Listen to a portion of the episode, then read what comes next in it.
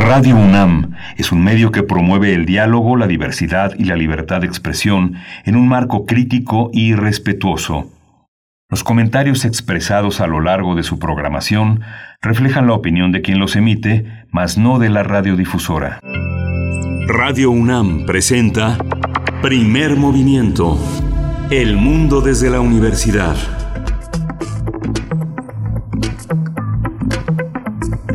Hola, buenos días. Hoy es lunes 5 de octubre, 5 de octubre de 2020 y estamos en la Ciudad de México transmitiendo a distancia, pero a través de la señal que está en Adolfo Prieto 133 en la Colonia del Valle con Frida Saldívar en la en la conducción eh, de la producción ejecutiva. Estamos también en la en los en los controles técnicos. Está hoy hoy está Ay, ¿quién está hoy? Socorro Montes. Bienvenida, Socorro Montes. Y del otro lado, Berenice Camacho. Berenice, buenos días. Hola, buenos días. ¿Cómo estás, Miguel Ángel Quemain? Muy buenos días. Gracias por su sintonía. Eh, muy temprano por la mañana, cuando todavía se asoma la luna. No sé si ya se asomaron por su ventana o si están ya fuera de casa. Pues bueno, ahí nos acompaña la luna en esta mañana de lunes 5 de octubre, 7.05 de la mañana, hora del centro. Y pues bueno, damos también la bienvenida a la Radio Universidad de Chihuahua. Nos mantenemos durante esta hora en tres frecuencias para llegar hasta allá el 105.3, el 106.9 y el 105.7. También estamos en www.radio.unam.mx con los contenidos preparados para esta mañana, con todo el equipo de primer movimiento ya listos en sus puestos y con toda la atención pues para hacer comunidad a través de esta radio universitaria, Miguel Ángel. Sí, justamente, y pues le damos eh, la bienvenida a esta, a esta mañana de Chihuahua entre ciudades, Cuauhtémoc, Ciudad Juárez y la ciudad de Chihuahua, y hoy vamos a iniciar con un eh, menú de ciencia, Berenice.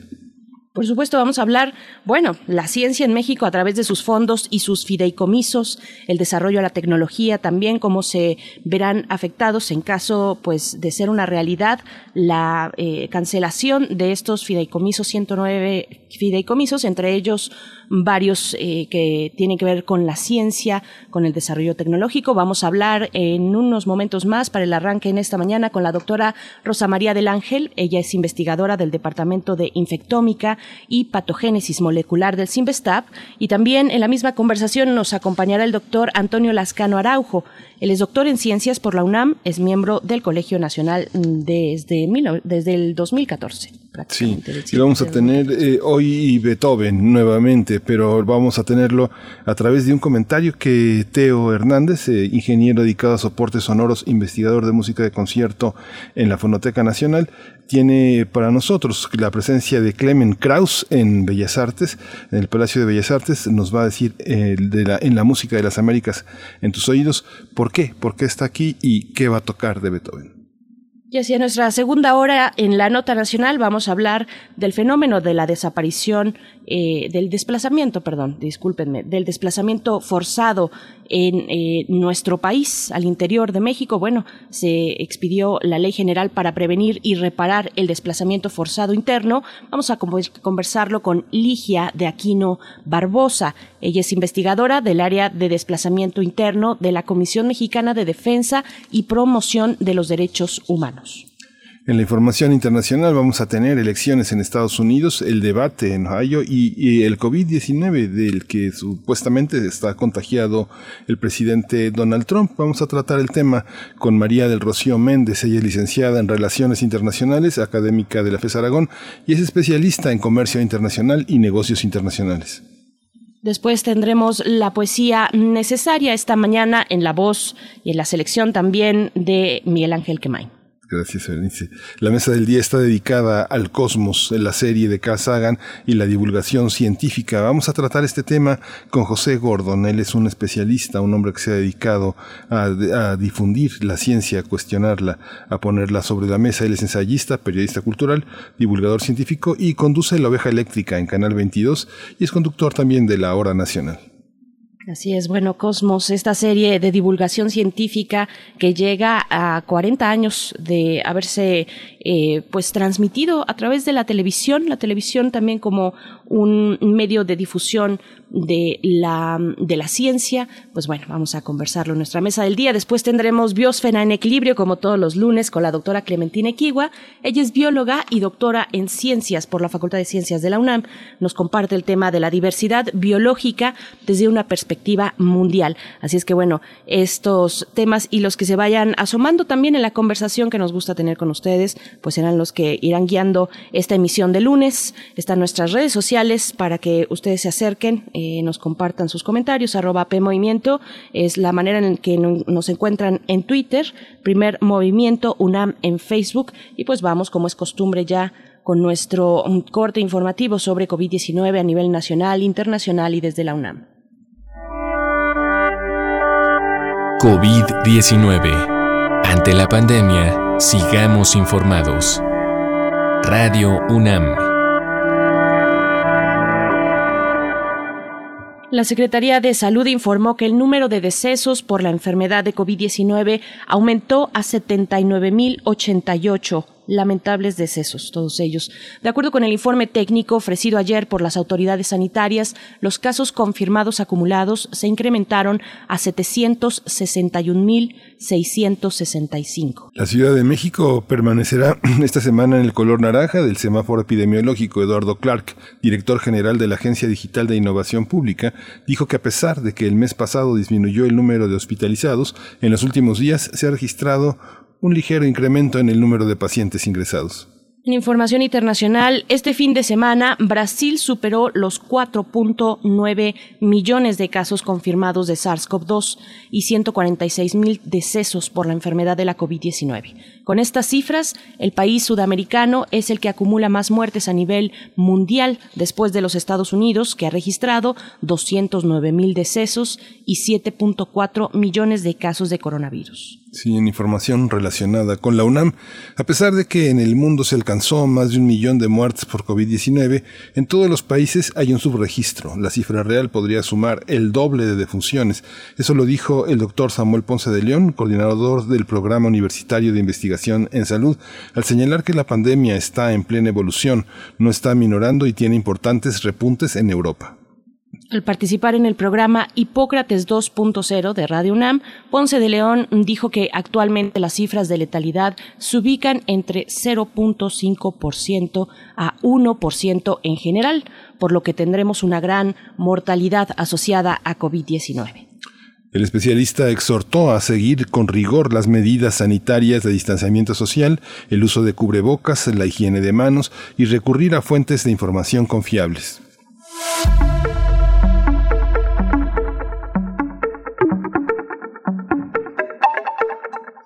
Vamos con nuestras recomendaciones culturales para esta mañana de lunes. En el marco del programa El sector cultural tras la pandemia, reflexiones críticas, nodos de análisis y debates en línea, a partir de mañana se realizará el foro Estrategias para recuperar la cadena de valor del libro, coordinado por Anel Pérez y Socorro Venegas en colaboración con el Instituto de Liderazgo en Museos AC. Sí, la charla mañana 6 de octubre es el papel de las editoriales en el desarrollo del país con la participación de Selva Hernández, Antonio Ramos Revillas y Andrés Ramírez. La transmisión se puede seguir a partir de las 11 de la mañana a través de la página de YouTube de la Cátedra Internacional Inés Amor en Gestión Cultural.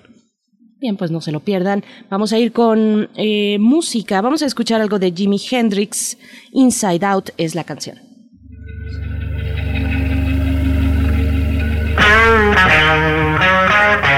Ah.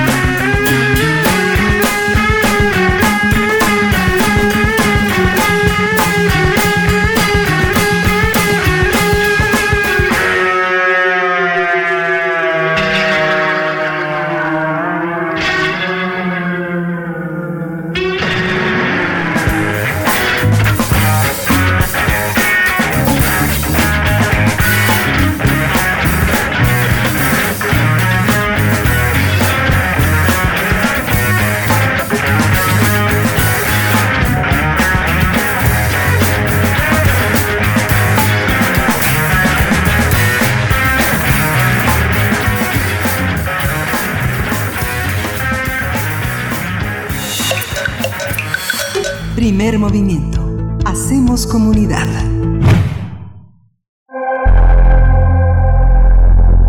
Lunes de Ciencia. Por segunda ocasión en la Cámara de Diputados se detuvo la votación del dictamen para desaparecer 109 fideicomisos y fondos públicos. La estrategia de la oposición fue romper el quórum de la sesión del pasado primero de octubre.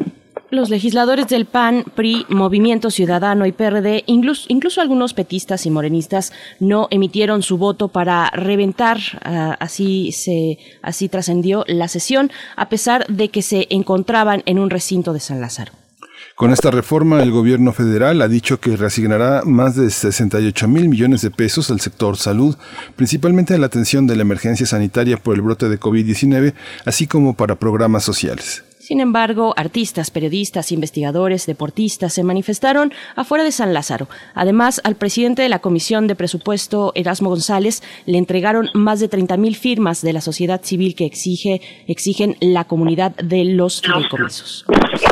En caso de aprobarse el dictamen entre los fideicomisos y fondos públicos que desaparecerán, más de 60 son de ciencia y tecnología, de los cuales 26 corresponden a los centros públicos de investigación del CONACIT, así como los 32 fondos mixtos para investigación en los estados. También se encuentran los fondos para la atención a desastres naturales, de fomento al deporte, al minero, de la financiera rural y de protección contra gastos catastróficos. En el ámbito cultural está el Fidecine, así como los destinados a la protección de personas defensoras de derechos humanos y periodistas. Este martes 6 de octubre a las 11 de la mañana los diputados retomarán la sesión para continuar con la discusión. Tendremos un análisis del posible impacto por la desaparición de los fondos y fideicomisos dedicados a la ciencia y la tecnología. Así es, y bueno, nos acompañan ya a través de la línea de primer movimiento dos invitados. Inicio presentando al doctor Antonio Lascano Araujo. Él es doctor en ciencias por la UNAM, biólogo especializado en biología evolutiva. Ha, estudi ha estudiado la evolución temprana y el origen de la vida. Es premio Universidad Nacional 2007, premio Charles Darwin al académico distinguido en 2013. Eh, cuenta con tres doctorados honoris causa. Es miembro del Colegio Nacional desde 2014 y bueno, nos acompaña siempre eh, con una gran disposición. Doctor Antonio Lascano, gracias por estar aquí una vez más y muy buenos días. ¿Qué tal? Buenos días, a sus órdenes.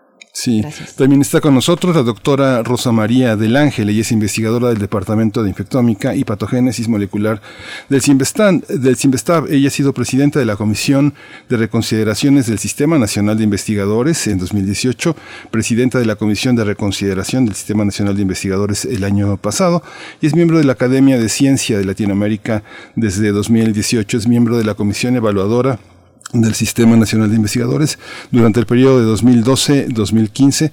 Le doy la bienvenida, doctora Rosa María del Ángel, eh, bienvenida aquí a Primer Movimiento. Gracias también por su disposición a estar esta mañana aquí a discutir este tema. Al contrario, muchas gracias por invitarme. Gracias, doctora. Gracias a los dos. Bueno, pues para que todos po podamos tener una idea más clara, les pregunto cómo funcionan los fideicomisos para el caso de la ciencia, estos fondos también, eh, cómo es que hacen eficientes los fines de la investigación en ciencia y en desarrollo tecnológico. Empezamos eh, con usted, doctor eh, Lascano. Pues muchas gracias, buenos días de nueva cuenta. Bueno, mire, lo que hay que decir es que los fideicomisos son una especie de guardadito, para ponerlo en términos muy sencillos, que están perfectamente regulados por la ley, que son auditables y de hecho son auditados constantemente y que en el caso específico de los que están dedicados o los que están asociados con, lo, con la investigación científica y humanística permiten eh, disponer de fondos eh, para evitar los vaivenes presupuestales que se pueden dar, por ejemplo, cuando se acaban los recursos asignados a un centro de investigación. Y esta disposición de fondos se utiliza esencialmente para compra y mantenimiento de equipo, para la continuidad, darle continuidad a los proyectos de investigación y muy especialmente para apoyar a los estudiantes.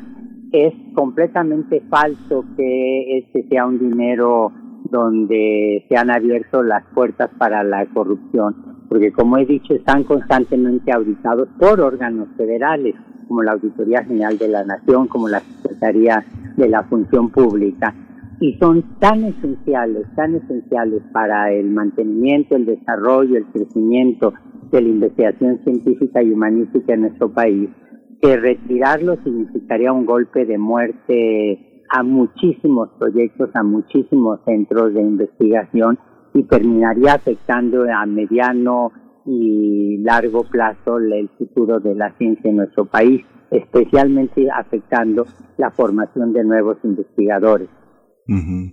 Doctora Rosa María, Rosa María Rangel, hay una, hay una cuestión que se ha lanzado también entre la comunidad científica, que es la inquietud en que, de que los fondos sean determinados si se reasignan y se llega a aprobar esta, esta, esta ley, esta, esta extinción de los fideicomisos, ya no por pares, sino que eh, la decisión de quiénes son científicos o no, quiénes son artistas o no, va a recaer en manos de unos burócratas y no de pares, que es una de las conquistas eh, del siglo XX en la democracia mexicana. ¿Qué, ¿Qué opina usted? ¿Cómo ha sido su experiencia?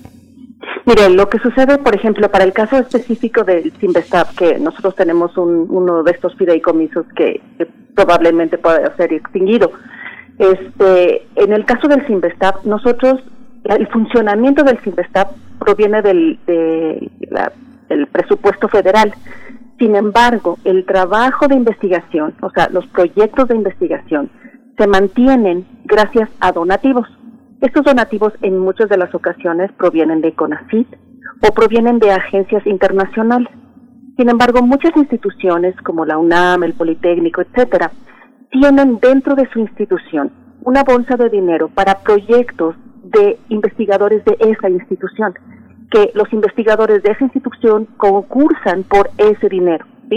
Entonces, además de los fondos externos, tienen la posibilidad de ser apoyados por estos fondos internos. En el caso de Simvestab, este fideicomiso servía para esto, para apoyar proyectos internos de la institución. Entonces, si este, si este dinero se va, o sea, el que nosotros tengamos posibilidad de seguir manteniendo la, este, digamos, el día a día de la institución, se va a seguir realizando por los fondos federales. Sin embargo, el apoyo al desarrollo de proyectos de investigación sí se va a ver muy deteriorado. ¿Esto de qué manera afecta a los estudiantes?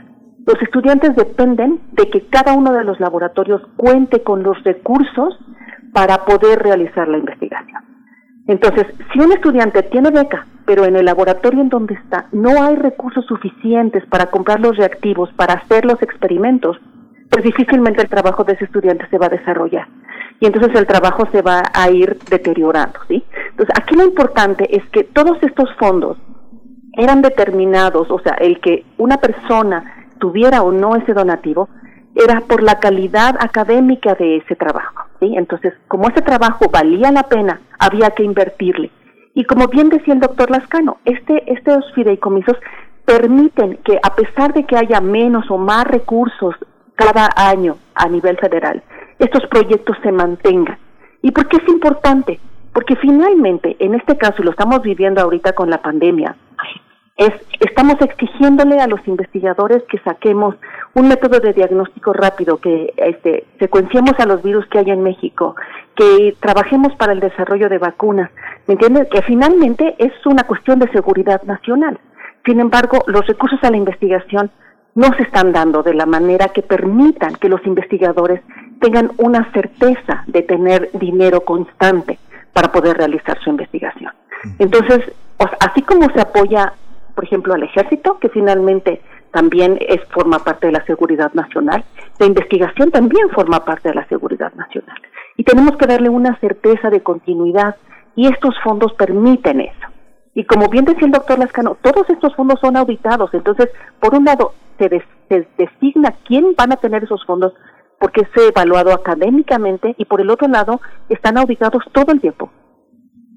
México podría entonces, eh, a la brevedad, incumplir con algunos eh, pues compromisos, colaboraciones internacionales eh, o de fuente internacional. Pregunto porque se prevé que de pasar esta medida, pues la interrupción prácticamente de estos fideicomisos sería inmediata, podría ser inmediata una vez se publique en el Diario Oficial de la Federación.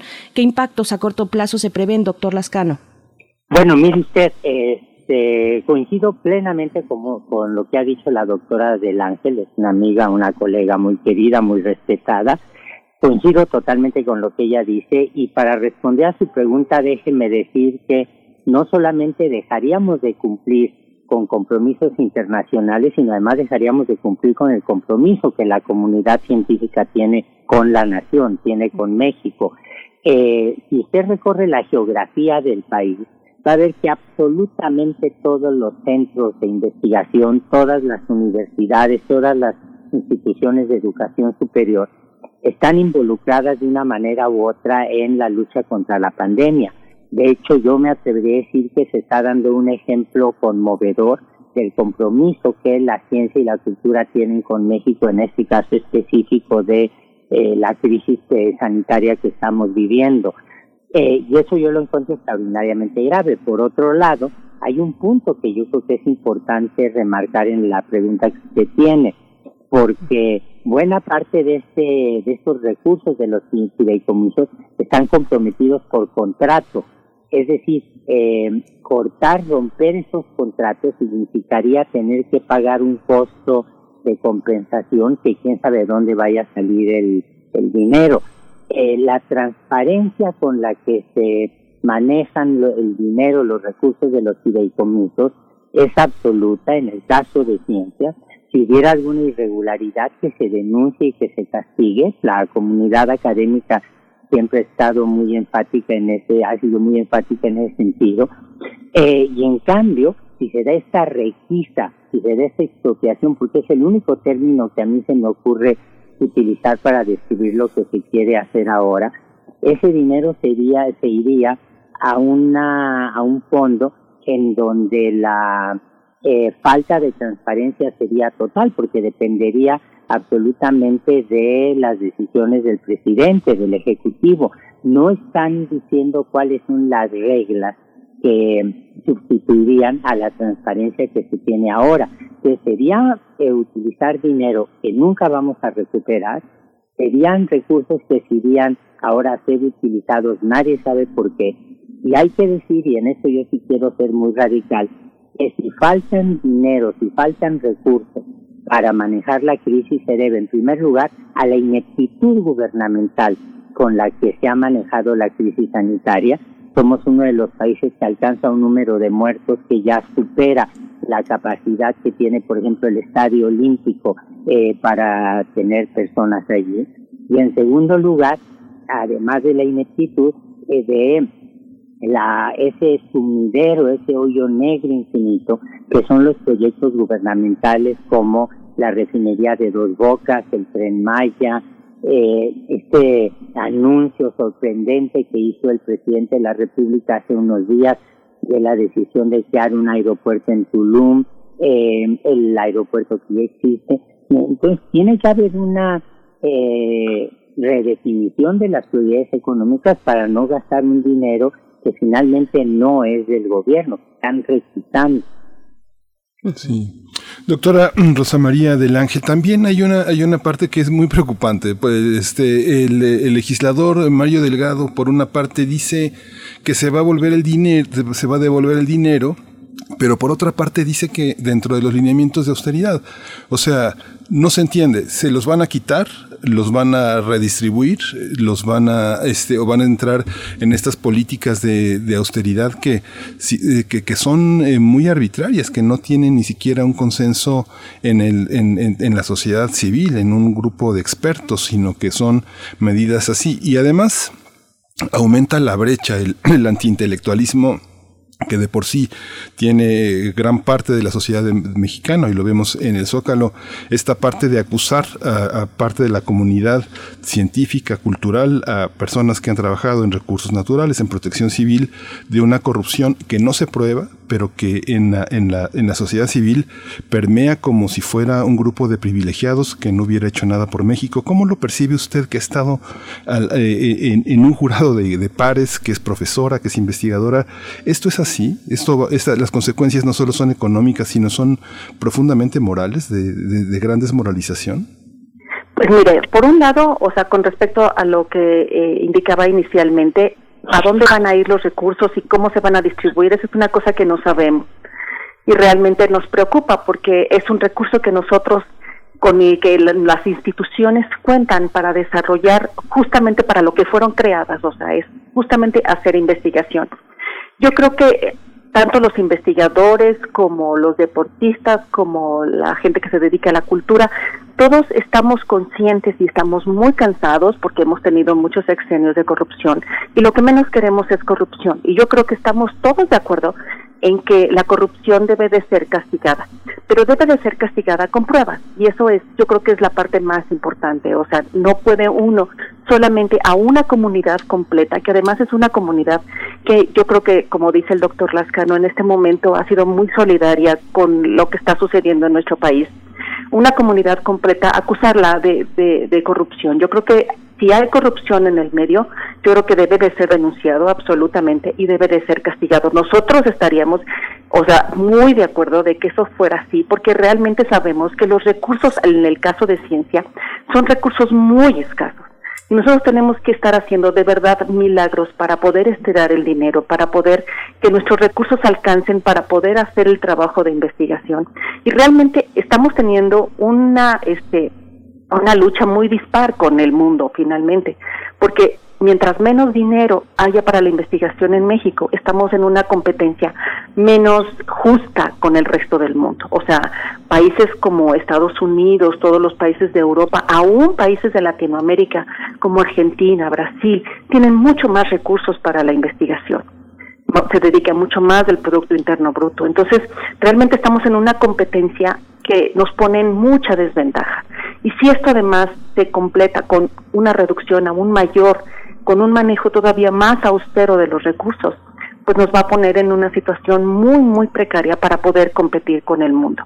Y realmente tenemos investigadores en México que son extraordinarios y que tienen una alta competencia internacional. Entonces, pues, tenemos al doctor Lascano. Entonces, o sea, yo creo que es muy importante que esto que le ha costado a México, porque los institutos de investigación, todos los centros de investigación, todos los grupos de investigadores que tenemos en todos los sitios de la República ha tomado muchos años que se consoliden, que crezcan, que generen infraestructura, que generen este publicaciones, etcétera, para que poco a poco los vayamos deteriorando. Finalmente ha sido que algo algo a lo que le ha invertido México no podemos dejarlos perder, al contrario, o sea, y en estos momentos yo creo que nos hemos dado cuenta de la relevancia que tiene el apoyar la ciencia y la tecnología.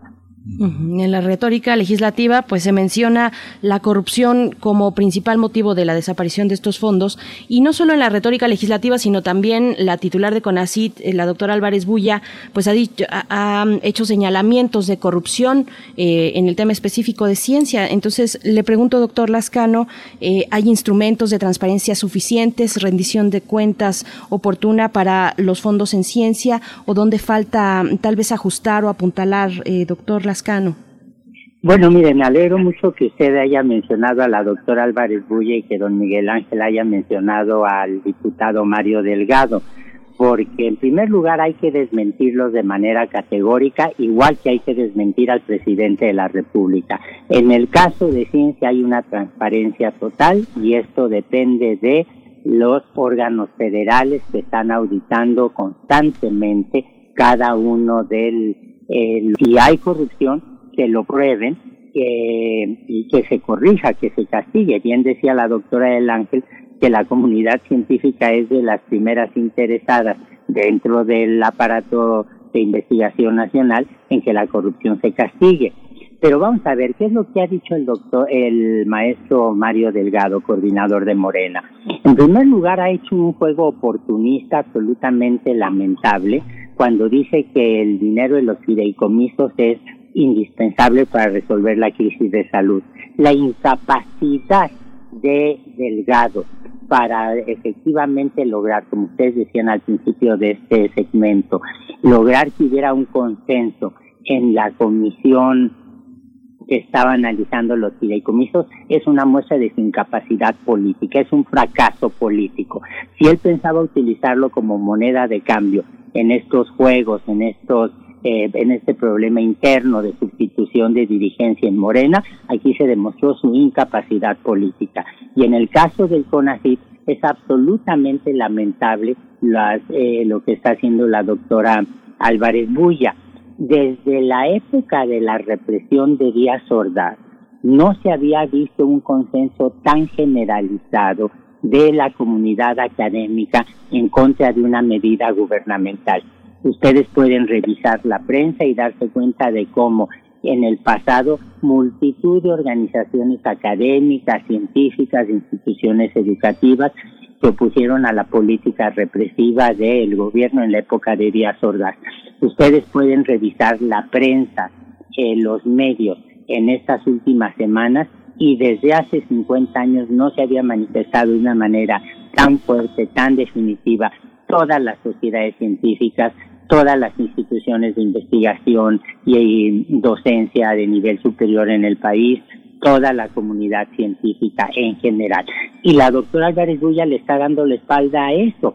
Cuando la doctora Álvarez Bulla dice que el problema de que está de acuerdo en la desaparición de los fideicomisos, la doctora Álvarez Bulla otra vez está demostrando el divorcio tan absoluto que existe entre el CONACIT actual y la comunidad académica que de muchas maneras está, con muchos argumentos, se está manifestando en contra de la desaparición de los, del, de los fideicomisos.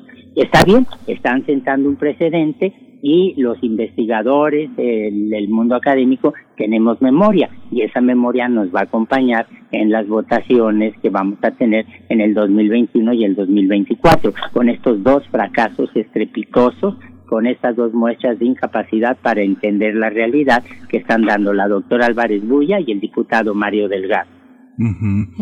Rosa María del Ángel, otra vez esta, esta visión eh, recordamos, eh, como dice el doctor Ascano, tenemos memoria y Hubo un momento en México donde las condiciones fueron tan adversas para los para la comunidad científica que hubo una gran eh, una gran partida. Muchos muchos eh, científicos que tienen hoy tal vez entre 45 y 55 años, tal vez tal vez hasta los 60 años, se fueron de México. ¿Cuál es la cuál es el panorama que, que, que, se, que se augura en ese sentido? Muchos de nuestros científicos han tenido una aproximación internacional muy importante, tal vez como nunca antes de manera presencial muchos de nuestros científicos han podido viajar, conocer otros colegas, estar en otros ámbitos.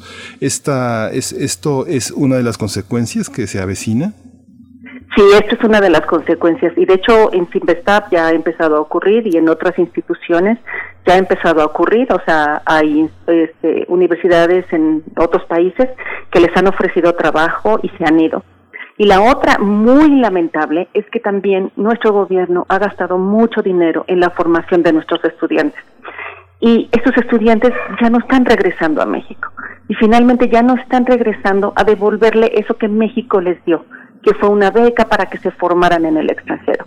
Al menos mis estudiantes en las últimas generaciones se han estado quedando en Europa y en Estados Unidos y ya no piensan regresar a México porque no hay condiciones laborales para ni para recibirlos ni para generar un nuevo laboratorio ni para poder fomentar que puedan tener proyectos de investigación que les permitan desarrollarse.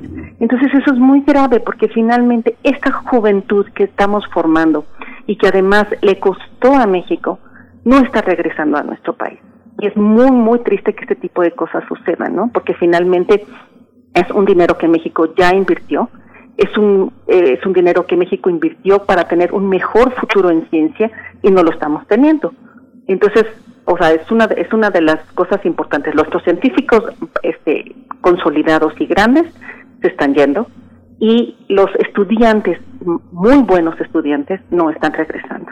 Entonces eso va a debilitar la ciencia en México, este, ya, o sea, desde ya. Será también muy interesante, doctor Lascano, que nos dé su opinión al respecto justo de lo que acaba de preguntar mi compañero Miguel Ángel Quemaini. También, eh, bueno, se convocó a Parlamento Abierto. Eh, ¿Qué, esperan? Eh, ¿Qué pasó con ese Parlamento, con ese proceso de Parlamento Abierto? ¿Y qué esperan que pase en diputados? ¿Cómo explicar también que se ha aplazado la votación dos veces por falta de quórum, doctor Lascano? Bueno, mire, este, coincido desde luego plenamente con lo que dice Rosa María del Ángel, eh, por una parte, y por otra parte, efectivamente, ese Parlamento abierto eh, fue un ejercicio democrático en el cual los diputados coincidieron en la importancia de los fideicomisos, inclusive diputados de Morena, eh, y salvo tres diputadas de Morena, dos que votaron en contra y una que se abstuvo, eh, y los que decidieron salirse eh, de la comisión en el momento en que se estaba discutiendo ya el asunto en forma definitiva, con lo cual anularon el, el proceso. Lo que estaban demostrando era una coherencia total con lo que habían dicho que se había dicho previamente en el Parlamento abierto. Eh, por un lado. Por otro lado, miren, no, no está por demás recordar eh, si eh, se desaparecen estos 109 fideicomisos, el, el dinero que se va de los, los recursos que se van de la ciencia, del deporte, de la protección a víctimas, eh, de la protección a periodistas, etcétera, son 68 mil millones de pesos. Eh, ¿Usted sabe cuánto costó la cancelación del aeropuerto de Texcoco? 71 mil millones de pesos. Es decir, si no se hubiera atendido a ese capricho presidencial, a esa ocurrencia del eh, presidente López Obrador, eh, no tendríamos que estar usando el dinero de los fideicomisos, por un lado. Por otro lado, eh, para responder a la segunda parte de su pregunta, eh, mire, a mí me gusta decir una y otra vez que la ciencia, eh, la cultura en general, es como el conde Drácula, siempre anda en busca de sangre fresca. Y la sangre fresca la representan no solo los estudiantes y los científicos jóvenes que tenemos en el exterior que quieren regresar, sino también los que se están formando en el país. Lo que estamos viendo nosotros con las incertidumbres que hay sobre las cátedras con así, sobre la reducción de becas, sobre eh, la desaparición de los fideicomisos, y eso efectivamente se da. Es un proceso de contracción brutal del aparato académico, del aparato científico nacional, y eso tiene consecuencias evidentes. Hay un consenso internacional de que el problema que ha planteado la, la eh, pandemia de COVID-19 solo se puede resolver con el concurso de los científicos, de los investigadores. Eh, evidentemente, eh, si nosotros debilitamos no solo el aparato actual de investigación, sino eh, lastimamos su futuro, no, no vamos a tener los elementos para responder a esta y a otras crisis que inevitablemente se van a presentar.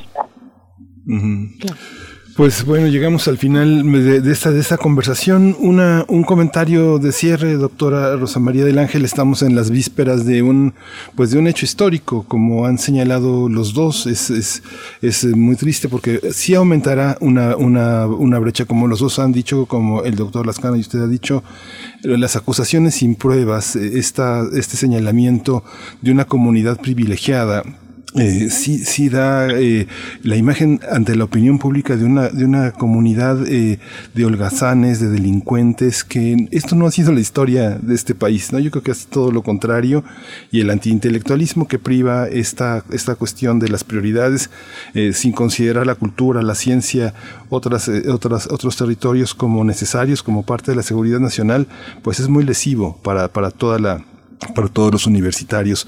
Como eh, un, un, comentario de cierre, doctora, ¿qué, ¿qué, espera? ¿Espera una reconsideración? Pues yo esperaría una reconsideración porque un país sin ciencia, sin cultura, sin deporte, sin tecnología no crece. Entonces, si nosotros queremos ver un país próspero, un país que crezca, necesitamos apoyar este tipo de, de, de ciencias, artes, cultura, deportes, etcétera, ¿no? Entonces, forma parte de nuestras bases, de nuestro crecimiento, de nuestra seguridad nacional. Entonces, yo de verdad espero que se reconsidere la decisión por el bien de México, o sea, no por el bien de los científicos, de los deportistas, de los artistas, sino por el bien y por el futuro de nuestro país. Pues doctora Rosa María del Ángel, muchas gracias por, por esta reflexión, eh, por esta eh, charla, bueno, pues esta plática que debemos y que nos urge tener y que, y que se está dando también eh, dentro y fuera de la ciencia. Muchas gracias por estar aquí, doctora. No, al contrario, muchas gracias a ustedes. Igualmente, doctor Antonio Lascano, gracias por estar una vez más con nosotros, por participar en este espacio. Encantado, que estén bien y muchas gracias a ustedes por darle voz, es la tradición de Radio UNAM eh, en este caso a la comunidad científica, a la comunidad académica en un asunto tan central, tan crítico. Al contrario, gracias doctor, gracias a ambos. Pues bueno, así está eh, esta crítica que se hace por una parte, pues muy importante de las y los científicos en este país ante la posible, mm, casi inminente parece desaparición, ojalá no, de los fideicomisos y fondos, o por lo menos que se tenga claridad en las maneras e instrumentos que suplirían a estos fideicomisos para la ciencia y el desarrollo tecnológico en México. Pues mm, vamos a ir con música, Miguel Ángel. Sí, vamos a ir con música. Vamos a escuchar de Erlenoya y la comitiva For the the typing.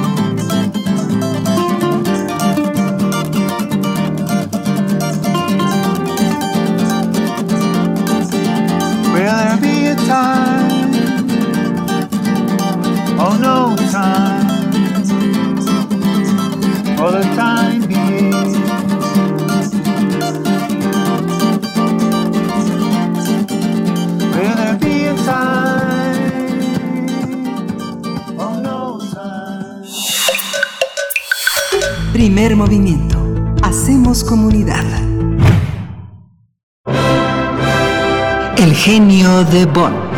Ludwig van Beethoven. A 250 años de su natalicio.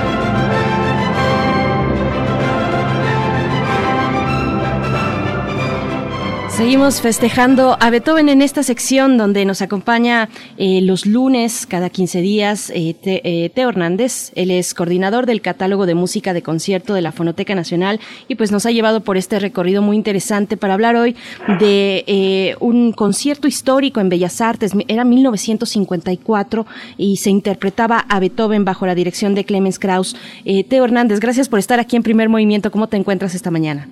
Bien, muy bien, muchas gracias y como siempre agradeciendo a este espacio para la Fonoteca Nacional, Berenice, Miguel Ángel y todo el equipo de Primer Movimiento. Gracias, Teo. Sí, bueno, pues hoy hoy hablaré de un tema a mí me parece verdaderamente fundamental que es eh, la memoria histórica, ¿no? Eh, ¿qué, qué, es, ¿Qué es importante? ¿Cómo, ¿Cómo es que Beethoven de alguna forma nosotros en México lo hemos lo hemos aceptado históricamente hablando. Bueno, Beethoven durante el siglo XIX fue el, el paradigma, como ya habíamos este, comentado en algunas ocasiones, de la música de concierto, de la música que en ese momento incluso empezó a llamarse música clásica en Europa. Ya habíamos comentado también, Liszt dijo, vamos a hacer un panteón musical y este panteón musical que es como las obras que deben de estar en el repertorio universal, eh, tiene que estar llena de los grandes compositores. Y dentro de esos compositores entró un compositor que en su momento fue un compositor contemporáneo, que fue, que fue Beethoven. Entonces es eh, en Europa como que resultó natural que estuviera Beethoven en todos lados. En México fue un poco, obviamente, un poco más, más lento el proceso. Eh, sin embargo, se estrenaron algunas sinfonías de Beethoven en el siglo en el siglo XIX, se estrenaron a dos pianos. Julián Carrillo es fue uno de los principales impulsores de Beethoven en México, ya que él estudió en Leipzig y estuvo, de hecho, él fue violinista en la orquesta de la Gewandhaus de Leipzig bajo la dirección de uno de los grandes directores de la historia que fue Arthur Nikisch y vino a México y cuando regresa a México eh, forma una orquesta que se llama Orquesta Beethoven. Él se fue becado por Porfirio Díaz y empieza a, tocar música de Beethoven, ya música sinfónica con una orquesta. Por su lado, Manuel M. Ponce va a Europa, también estudia en Alemania y es alumno de uno de los últimos discípulos de Liszt, eh, Clemens Krauss, y obviamente, perdón, Martin Krause, y Martin Krause eh, pues le enseña un repertorio un repertorio beethoveniano. Entonces así es como poca Carlos Chávez también hace hace un trabajo importante como director de orquesta junto con Julián Carrillo como ya lo mencionamos de tal forma que, que Beethoven llega a ser un, un gran clásico este ya en México en el siglo en el siglo XX pero uno de los quizá puntos puntos más importantes eh, es la visita y el gran intercambio que existe entre los eh, entre México y los europeos, muchos directores europeos y pianistas que llegan a México y tocan e interpretan aquí aquí Beethoven. Por mencionar a uno de los grandes pianistas que a la primera mitad del siglo XX tocan en México es Claudio Arrau. Claudio Arrau hace un ciclo Bach muy importante y también toca toca Beethoven pero un poquito mm, vamos a lo que nos a, a, a, esta grabación que se rescató en Fonoteca Nacional Clemens Krauss es uno de los grandes directores de la primera mitad del siglo XX. Él nació en Austria y fue niño cantor de Viena, estuvo fue director de la Ópera Estatal de Viena, y bueno como tantos otros otros personajes que vivieron el, el nazismo cuando termina el nazismo eh, le hacen un juicio como a Furtwängler y él resulta exonerado en 1947 no sin antes haber pasado tremendas este penas no al igual que Furtwängler no sé si hayan visto la película esta donde trata del juicio que le hacen a, a, Fur, a no una película de de un húngaro. Bueno, eh, Clemens Krauss estrenó Arabella en 1933, era un gran amigo de Richard Strauss, también estrenó Capricho en 1942, la ópera de Strauss. Esto lo pone a la altura um, de los grandes colaboradores de Strauss. Incluso él hace un eh, colabora tremendamente en el libreto, se podría decir que prácticamente arma el libreto de, de Capricho. Eh, su esposa era una soprano extraordinaria, una soprano rumana, se llama Biorica Ursula Leak, que era también una de las sopranos favoritas de Richard Strauss y estrena la obra de Capricho. Bueno, pues resulta que es, que es invitado a dirigir la Orquesta Sinfónica Nacional durante dos semanas seguidas.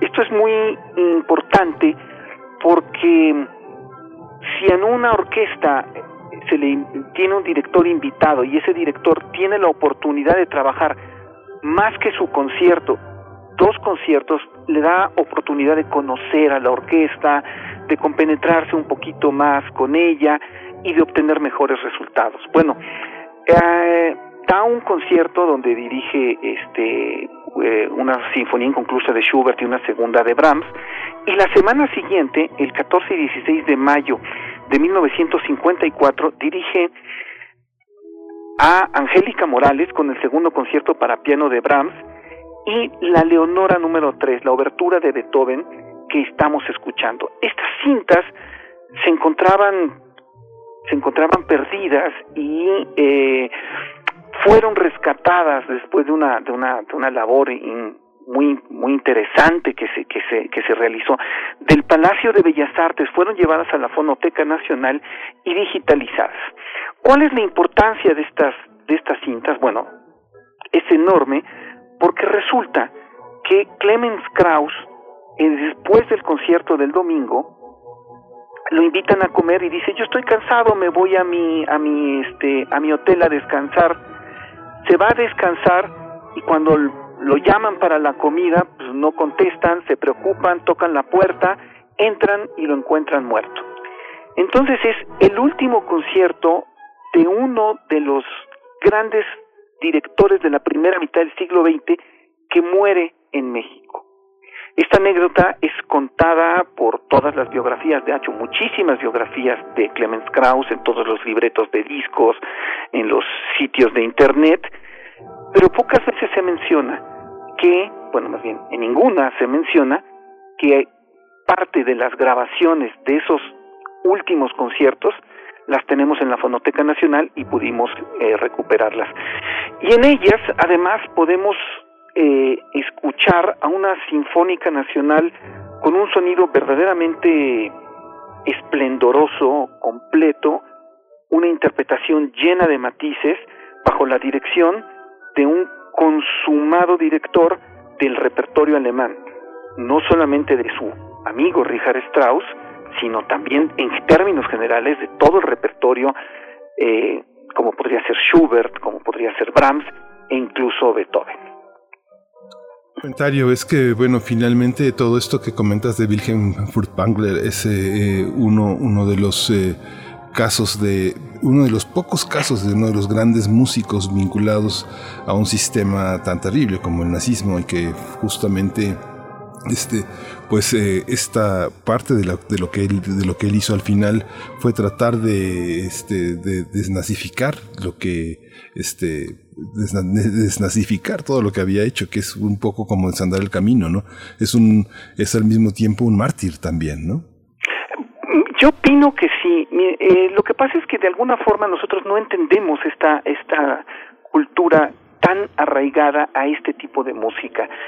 Si nosotros pensamos que el directores de orquesta son líderes eh, culturales en tanto en Alemania como en Austria, podríamos quizá un poco entender esto. Eh, por citar un caso, Kurt Masur, que fue director de la orquesta de la Gewandhaus de Leipzig, cuando hubo revueltas tan importantes en Alemania previas a la caída del muro de Berlín, a Kurt Masur se le consideraba el líder moral.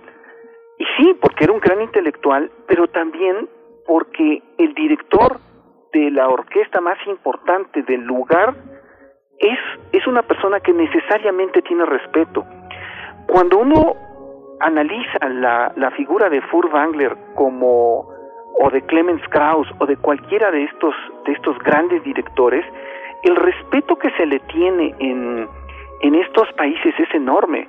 Eh, de hecho, en, quien, quien vio la película esta, que además, ¿cómo se llama en español? Se llamó Requiem por un imperio, es una pésima traducción porque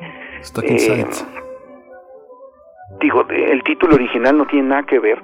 Hay una escena preciosa donde Furtwängler entra al camión y una señora se para y le dicen, pero ¿cómo, cómo Furtwängler va a estar parado, no? Tiene que sentarse. O sea, esto, esto quizá no lo entenderíamos nosotros. Es, es un es un, es un personaje respetado, es un personaje casi religioso. En este sentido, Clemens Krauss, que es este, este gran director que, que, vino a México y que murió aquí, pues tenía esta misma, esta misma aura, podemos llamarlo así, de, de personaje importante, mítico, por hacer música justamente y por hacer este tipo de repertorio. Entonces que tengamos esta, esta grabación en México y que sea única, bueno, pues es un, es un, es un hallazgo muy importante porque además nos muestra a una Sinfónica Nacional en excelente forma y con un nivel interpretativo tremendo. Es una grabación, si no entendí mal, de 1954, un concierto que se dio precisamente en ese año en Bellas Artes. Se nos ha acabado el tiempo, desafortunadamente, Teo Hernández. Ojalá podamos recuperar este tema que mencionaban al final. Yo pienso, por ejemplo, en Fon Karajan, también cuando se habla pues de este eh, conjunto de directores extraordinarios que fueron también alcanzados por esta sombra del nazismo. Eh, y, y bueno, sería interesante poder retomar ese tema más adelante aquellos que interpretaron a Beethoven de esta manera magistral. Te agradecemos mucho, Teo Hernández, y en 15 días nos encontramos contigo. Nos vemos en 15 días. Hasta luego. Hasta luego. Hasta pronto. Pues ya nos despedimos de la radio universitaria de Chihuahua. Nos escuchamos mañana de 7 a 8 de la mañana en el horario de la Ciudad de México, de 6 a 7 en el horario de estas tres grandes ciudades, Ciudad Cuauhtémoc, Ciudad Juárez y la ciudad de Chihuahua. Quédese aquí en Radio UNAM. Regresamos en unos minutos.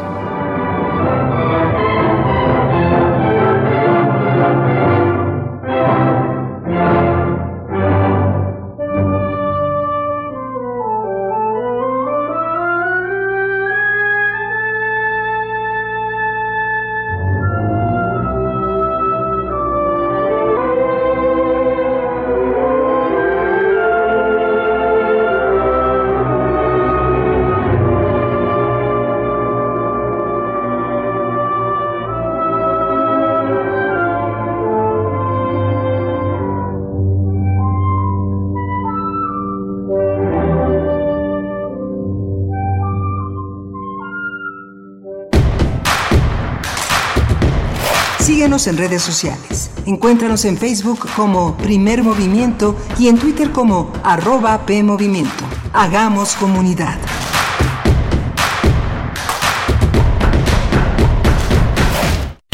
El distanciamiento social y el aislamiento son medidas necesarias para los tiempos que vivimos. Y donde el ocio aparece, la cultura llega a sanar. Cultura UNAM pone a tu disposición el programa Cultura UNAM en casa, una programación variada de actividades a distancia, a las cuales puedes acceder por distintos medios digitales, artes visuales, música, danza, teatro, cine, literatura, cursos, talleres y más. Busca las distintas opciones que hemos preparado para ti en TV UNAM, Radio UNAM y en culturaunam.mx. En redes sociales puedes estar al tanto de las actividades con el hashtag Cultura UNAM en casa. Fomentamos el acercamiento social frente al distanciamiento físico. Cultura UNAM. Durante esta pandemia y después de ella, el mundo necesitará la democracia para vivir en paz. Las niñas, niños y adolescentes de hoy serán las y los adultos del futuro. Ofrecerles valores democráticos significa poner el futuro en buenas manos. Consulta en INE.mx videos y libros gratuitos para desarrollar su cultura cívica y valores democráticos. La democracia y la participación empiezan en casa. Contamos todas, contamos todos. INE. Llegué a probar la cocaína, los ácidos, pastillas, pues hasta el final fue el que me encontré con la piedra, que fue con lo que más me hice adicto, ¿no? A los 17 empecé a consumir ya fuertemente y fue donde empezó a ir en picada toda mi vida. Lo anexábamos. Se lo llevaba pues a la fuerza, ¿no? Lo tenían que someter. Él tiene temor de regresar a la casa para no recaer. Esto es un martirio que a nadie se le desea en verdad. El mundo de las drogas no es un lugar feliz. Busca la línea de la vida. 800-911-2000. Encuentra la música de primer movimiento día a día en el Spotify de Radio UNAM y agréganos a tus favoritos.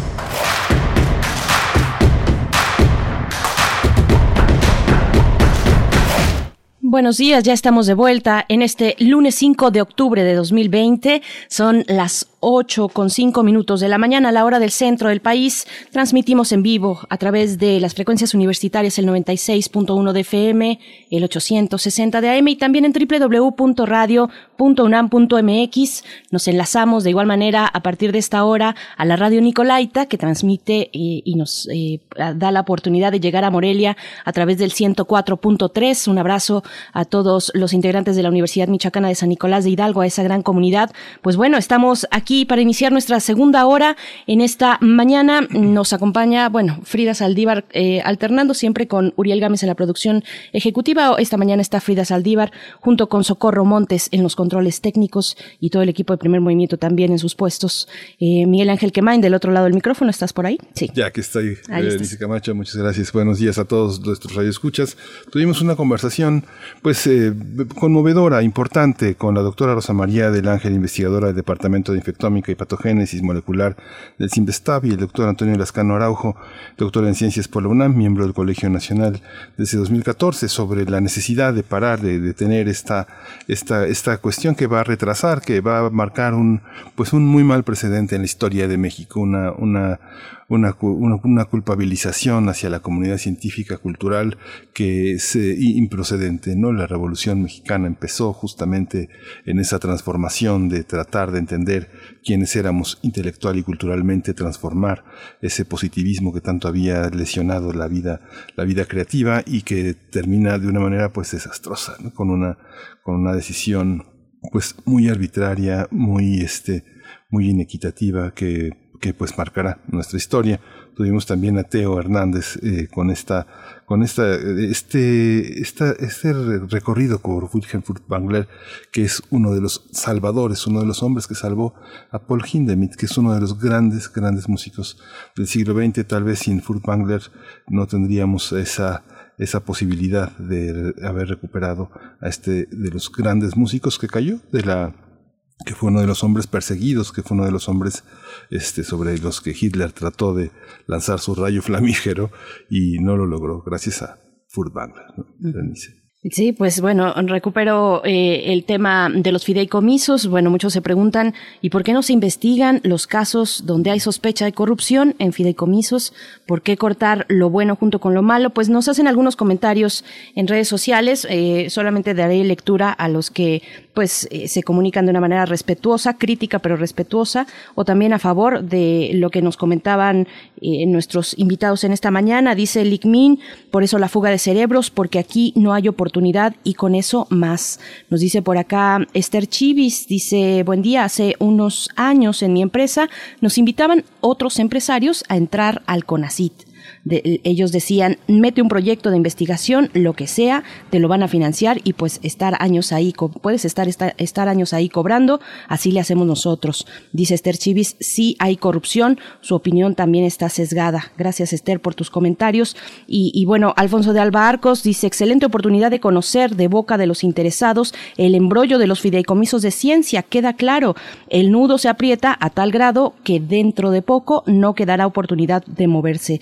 Gran Muchas gracias, Alfonso de, de Alba Arcos, y a todos aquellos que nos hacen eh, pues el favor de hacer comunidad, nos, nos escriben, nos da mucho gusto de verdad poder compartir, por poder debatir siempre bajo la línea del respeto, de un diálogo eh, sano y que nos lleve a avanzar y que tampoco eh, se trate pues o, o, se lleve a cabo con insultos. Bienvenidos todos esos comentarios. Muchas gracias por estar en redes sociales también.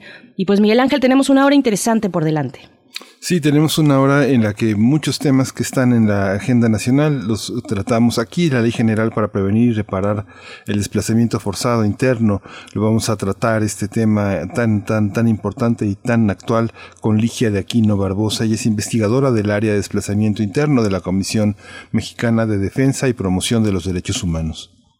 Sí, es para nuestra nota internacional. También en esta hora estaremos hablando de las elecciones en Estados Unidos, de este proceso electoral que está en marcha, este proceso de campaña, los debates y también el anuncio, eh, pues ya por todos conocidos, conocido el anuncio de, eh, pues esta situación médica del presidente Donald Trump que tiene COVID, que se confirmó el fin de semana que tiene COVID. Pues bueno, vamos a hablar con María del Rocío Méndez. Ella es licenciada en Relaciones Internacionales, académica de la FES Aragón Aragón, especialista en comercio internacional y negocios internacionales, nos va a dar su mirada sobre el proceso electoral en los Estados Unidos. Pero nos vamos ya con nuestra nota nacional, ya está nuestra invitada en la línea. Vamos.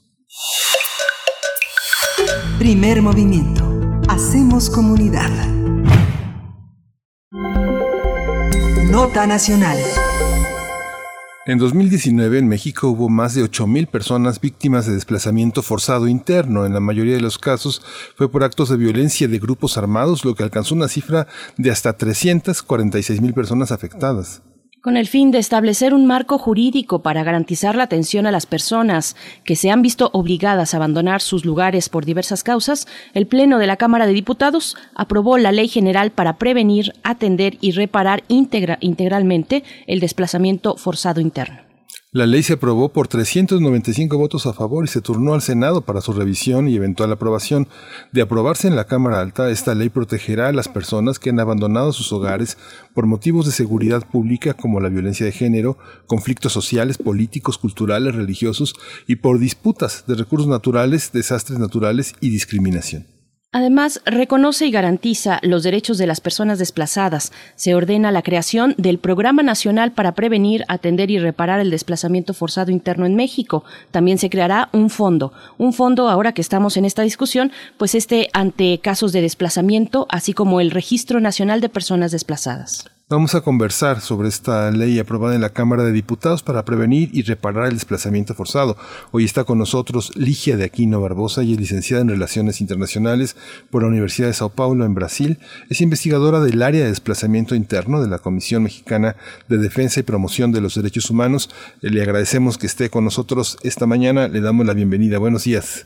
Ligia. Buenos días, buenos días Berenice, buenos días Miguel Ángel, muchísimas gracias por el espacio y la invitación. Al contrario, bienvenida Ligia de Aquino.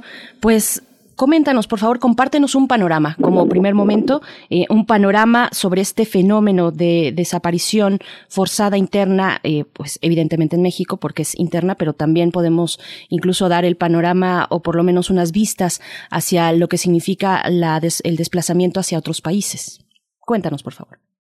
Vale, bueno, justo como ya se mencionaba, el desplazamiento interno forzado es un fenómeno muy vigente en México.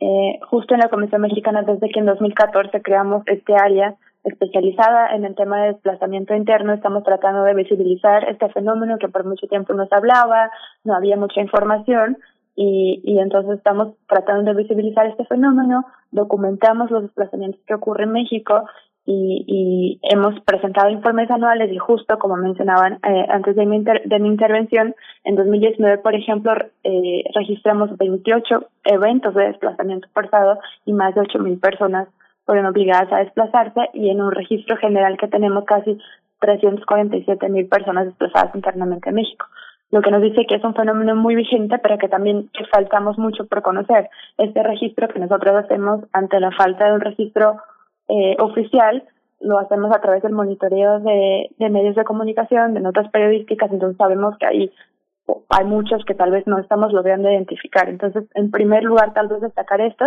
que el desplazamiento es un fenómeno muy vigente, por mucho tiempo estuvo invisibilizado, desde el año pasado eh, el gobierno federal reconoció que existe el desplazamiento en México, este fue un gran paso, y a partir de ahí se han desarrollado algunas iniciativas, ha habido algunos avances justo para atender este fenómeno.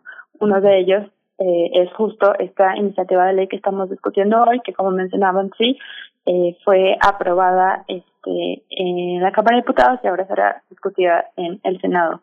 Eh, bueno, pero para, también tal vez para abonar un poco a todo, antes de hablar un poco más del proceso legislativo y de lo que está pasando y, y entrar un poco más a eso para abonar un poco más al panorama, pues sí, eh, muchas veces eh, es muy visibilizado, por ejemplo, el, tema de la migración internacional y muchas veces son por causas parecidas que generan a, eh, que obligan a la gente a desplazarse. Entonces, casos de violencia, eh, violaciones de derechos humanos, también en, en el caso de desplazamiento interno están los desastres naturales y eso muchas veces obliga a las personas. El tema del desplazamiento interno es que las personas son obligadas a dejar su hogar, a dejar su lugar de residencia contra su voluntad, de manera forzada, como dice el nombre, y entonces si van a otros países pueden ser migrantes, solicitantes de asilo, de protección internacional, pero cuando quedan dentro, se van eh, a otro estado, a otro municipio o incluso a otra colonia en su propio municipio, ahí son personas desplazadas internamente. Esta, esta, visión no solo tiene como, como consecuencia eh, generar un presupuesto, sino que también hay una cuestión transversal. Eh, de aprobarse, este, estamos preparados burocráticamente para que esta transversalidad eh, contemple educación, salud, eh, este, desarrollo social, todos los temas en los que están involucradas toda una serie de, de instancias gubernamentales. ¿Cuáles serían, cuál sería la transversalidad de un fenómeno este, este doctora? Es un tema muy importante, de hecho, porque justo, ¿no? Cuando una persona o una familia, un grupo de personas es obligada a dejar su hogar de forma forzada, muchas veces no tiene tiempo de planearse, no tiene tiempo de organizarse, muchas veces no pueden llevar documentos y, y se hace de manera como muy abrupta, entonces se generan un montón de otras necesidades al empezar la vida en otro lugar hay implicaciones en materia de empleo, de educación, de salud, de seguridad. Entonces, si realmente el hecho de desplazarse es como la primera violación de derechos humanos porque se está violando un derecho fundamental de las personas que es poder circular libremente y escoger su lugar de residencia. Entonces, solo por tener que desplazarse de forma forzada ya estamos violando este derecho, pero a partir de ahí se pueden violar una serie de otros derechos. Y entonces sí, la, justo un punto esencial para tratar el fenómeno de desplazamiento interno forzado es que se necesita políticas de atención integral. Eh, que se supone que es lo que se quiere hacer con esta ley, eh, porque porque están violados los derechos de todas las personas. Y en este sentido, yo creo que en primer lugar, tal vez antes de decir algunas cosas un poco más, me gustaría destacar la importancia de esto. Es muy importante que finalmente se esté legislando sobre el fenómeno, que se justo por eso, para establecer cuáles son los derechos de las personas desplazadas, de qué forma se les tiene que atender, en qué momentos, desde la atención humanitaria más emergencial hasta medidas de largo plazo para que estas personas puedan tener soluciones duraderas y puedan dejar de ser desplazadas y a quién le toca, al Estado, al municipio. Y, y eso es esencial porque hasta hoy había muchos vacíos de atención para las personas desplazadas internamente. Entonces, en este sentido, celebramos muchísimo eh, la voluntad política que se ha demostrado de que se esté legislando en la materia. Sin embargo, y, y es un tema para que pueda hablar, y quería hacer esa introducción tal vez antes de poder hablar más específicamente del contenido de esta iniciativa de ley, que es que el proceso no ha sido tan abierto. A pesar de que en marzo de este año, cuando se había presentado inicialmente la iniciativa en la Cámara de Diputados, se realizó un ejercicio de parlamento abierto, este no ofreció mucha oportunidad de participación real. En primer lugar, porque la convocatoria se realizó con muy poco tiempo, entonces no se dio tiempo a los actores que podrían participar, a las personas desplazadas, a la sociedad civil, a las personas de la academia, que pudiéramos revisar con tiempo a detalle el contenido de esta iniciativa y tampoco de que la convocatoria fuera amplia y que muchas personas pudieran participar, pero aparte ya se dio en el contexto de la emergencia sanitaria actual, ya eh, era una preocupación la pandemia de COVID-19 y fue un poco antes justo de que iniciara la jornada nacional de sana distancia, pero ya, ya era un tema, ya era una preocupación y no hubo medidas adecuadas, por lo que muchas personas no pudimos participar en este ejercicio de parlamento abierto y tener la oportunidad de hacer comentarios sobre el contenido de esta ley y eh, después en este lo que se aprobó eh, el martes pasado el 29 de septiembre con esta iniciativa de ley fue un dictamen de la Comisión de Gobernación y Población que por lo que hemos podido revisar hasta ahora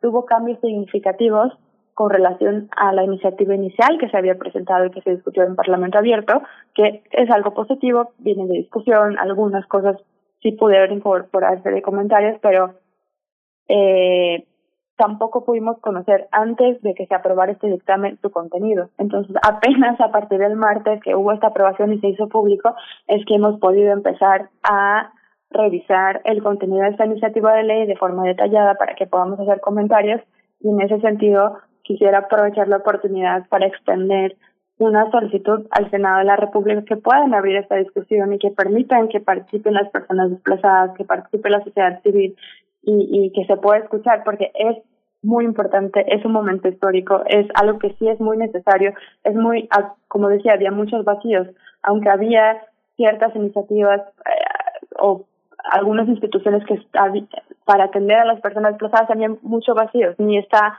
definido en el marco normativo qué es una persona desplazada internamente, qué derechos tiene, y, y todo eso se supone que está en esta iniciativa de ley, pero justo apenas nos estamos pudiendo revisar a detalle. Ya como en una revisión general, sí se establecen diversos derechos de las personas desplazadas, se habla de salud, se habla de educación, eh, se habla de, soluciones al desplazamiento, como comentaban, está la creación de un fondo, eh, se habla de la coordinación entre los tres niveles de gobierno, cuáles son las responsabilidades a nivel federal, estatal y municipal.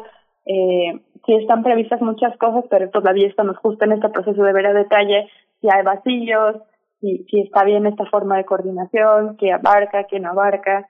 Eh, estamos justo en este proceso de poder revisar bien, bien, bien eh, cómo funcionaría todo. Pero a principios, eh, eh en líneas generales, sí están previstas todas estas cosas.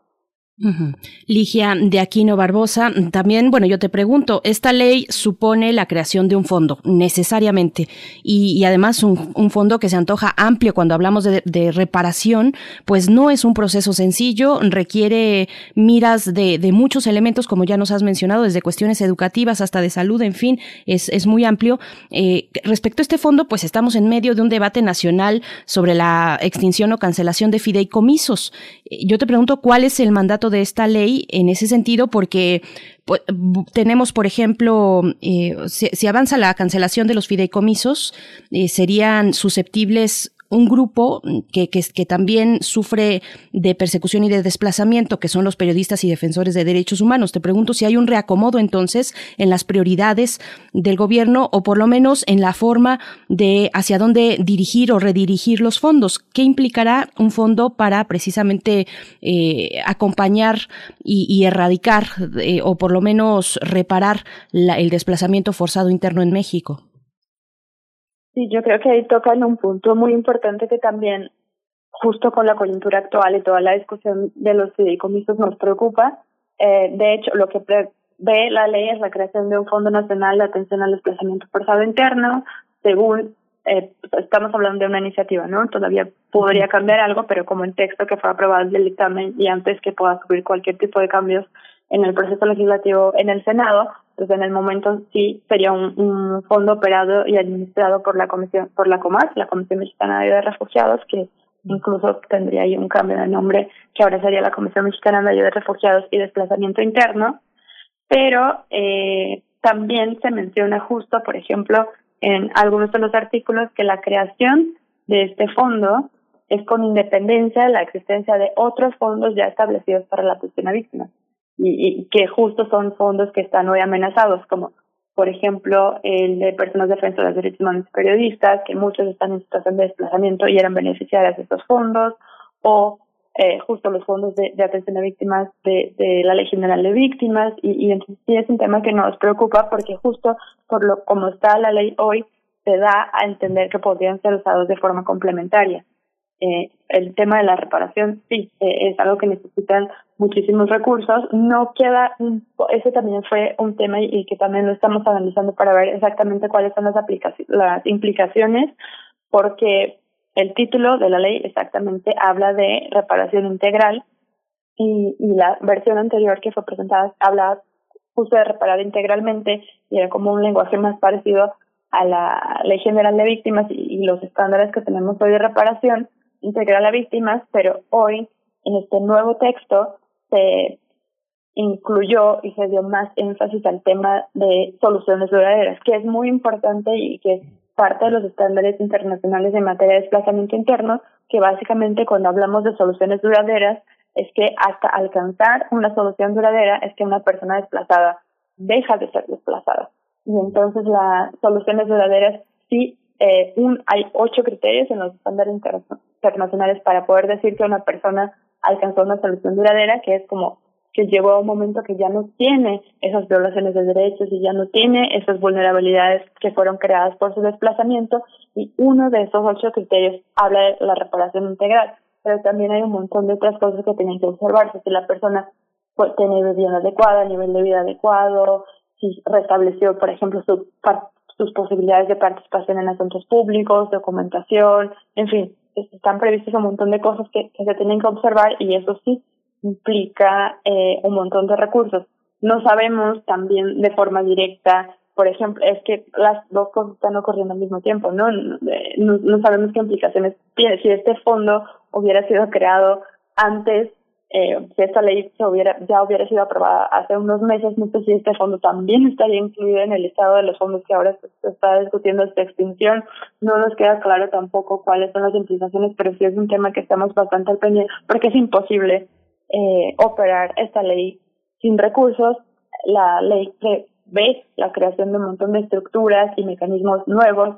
Por ejemplo, ya se mencionó el tema del registro, se prevé la creación de un mecanismo nacional, y con distintos comités, uno para gestión de información, otro para la, la, creación de un programa nacional. De, entonces, está previendo que no solo estamos hablando de recursos financieros directamente, también son recursos técnicos, porque se van a tener que capacitar las personas que van a estar trabajando en la atención a la población desplazada, eh, recursos humanos, la contratación de personas, la reestructuración de la Comisión Mexicana de Ayuda a Refugiados, que ahora también se encargaría directamente de desplazamiento interno. Entonces, sí, esta ley para que pueda operar y para que funcione necesita un montón de recursos y, y estamos al pendiente de las discusiones porque realmente nos preocupa con todo el tema de los fideicomisos. No, no podemos tenerlo claro todavía, pero sí es algo a, preocupante.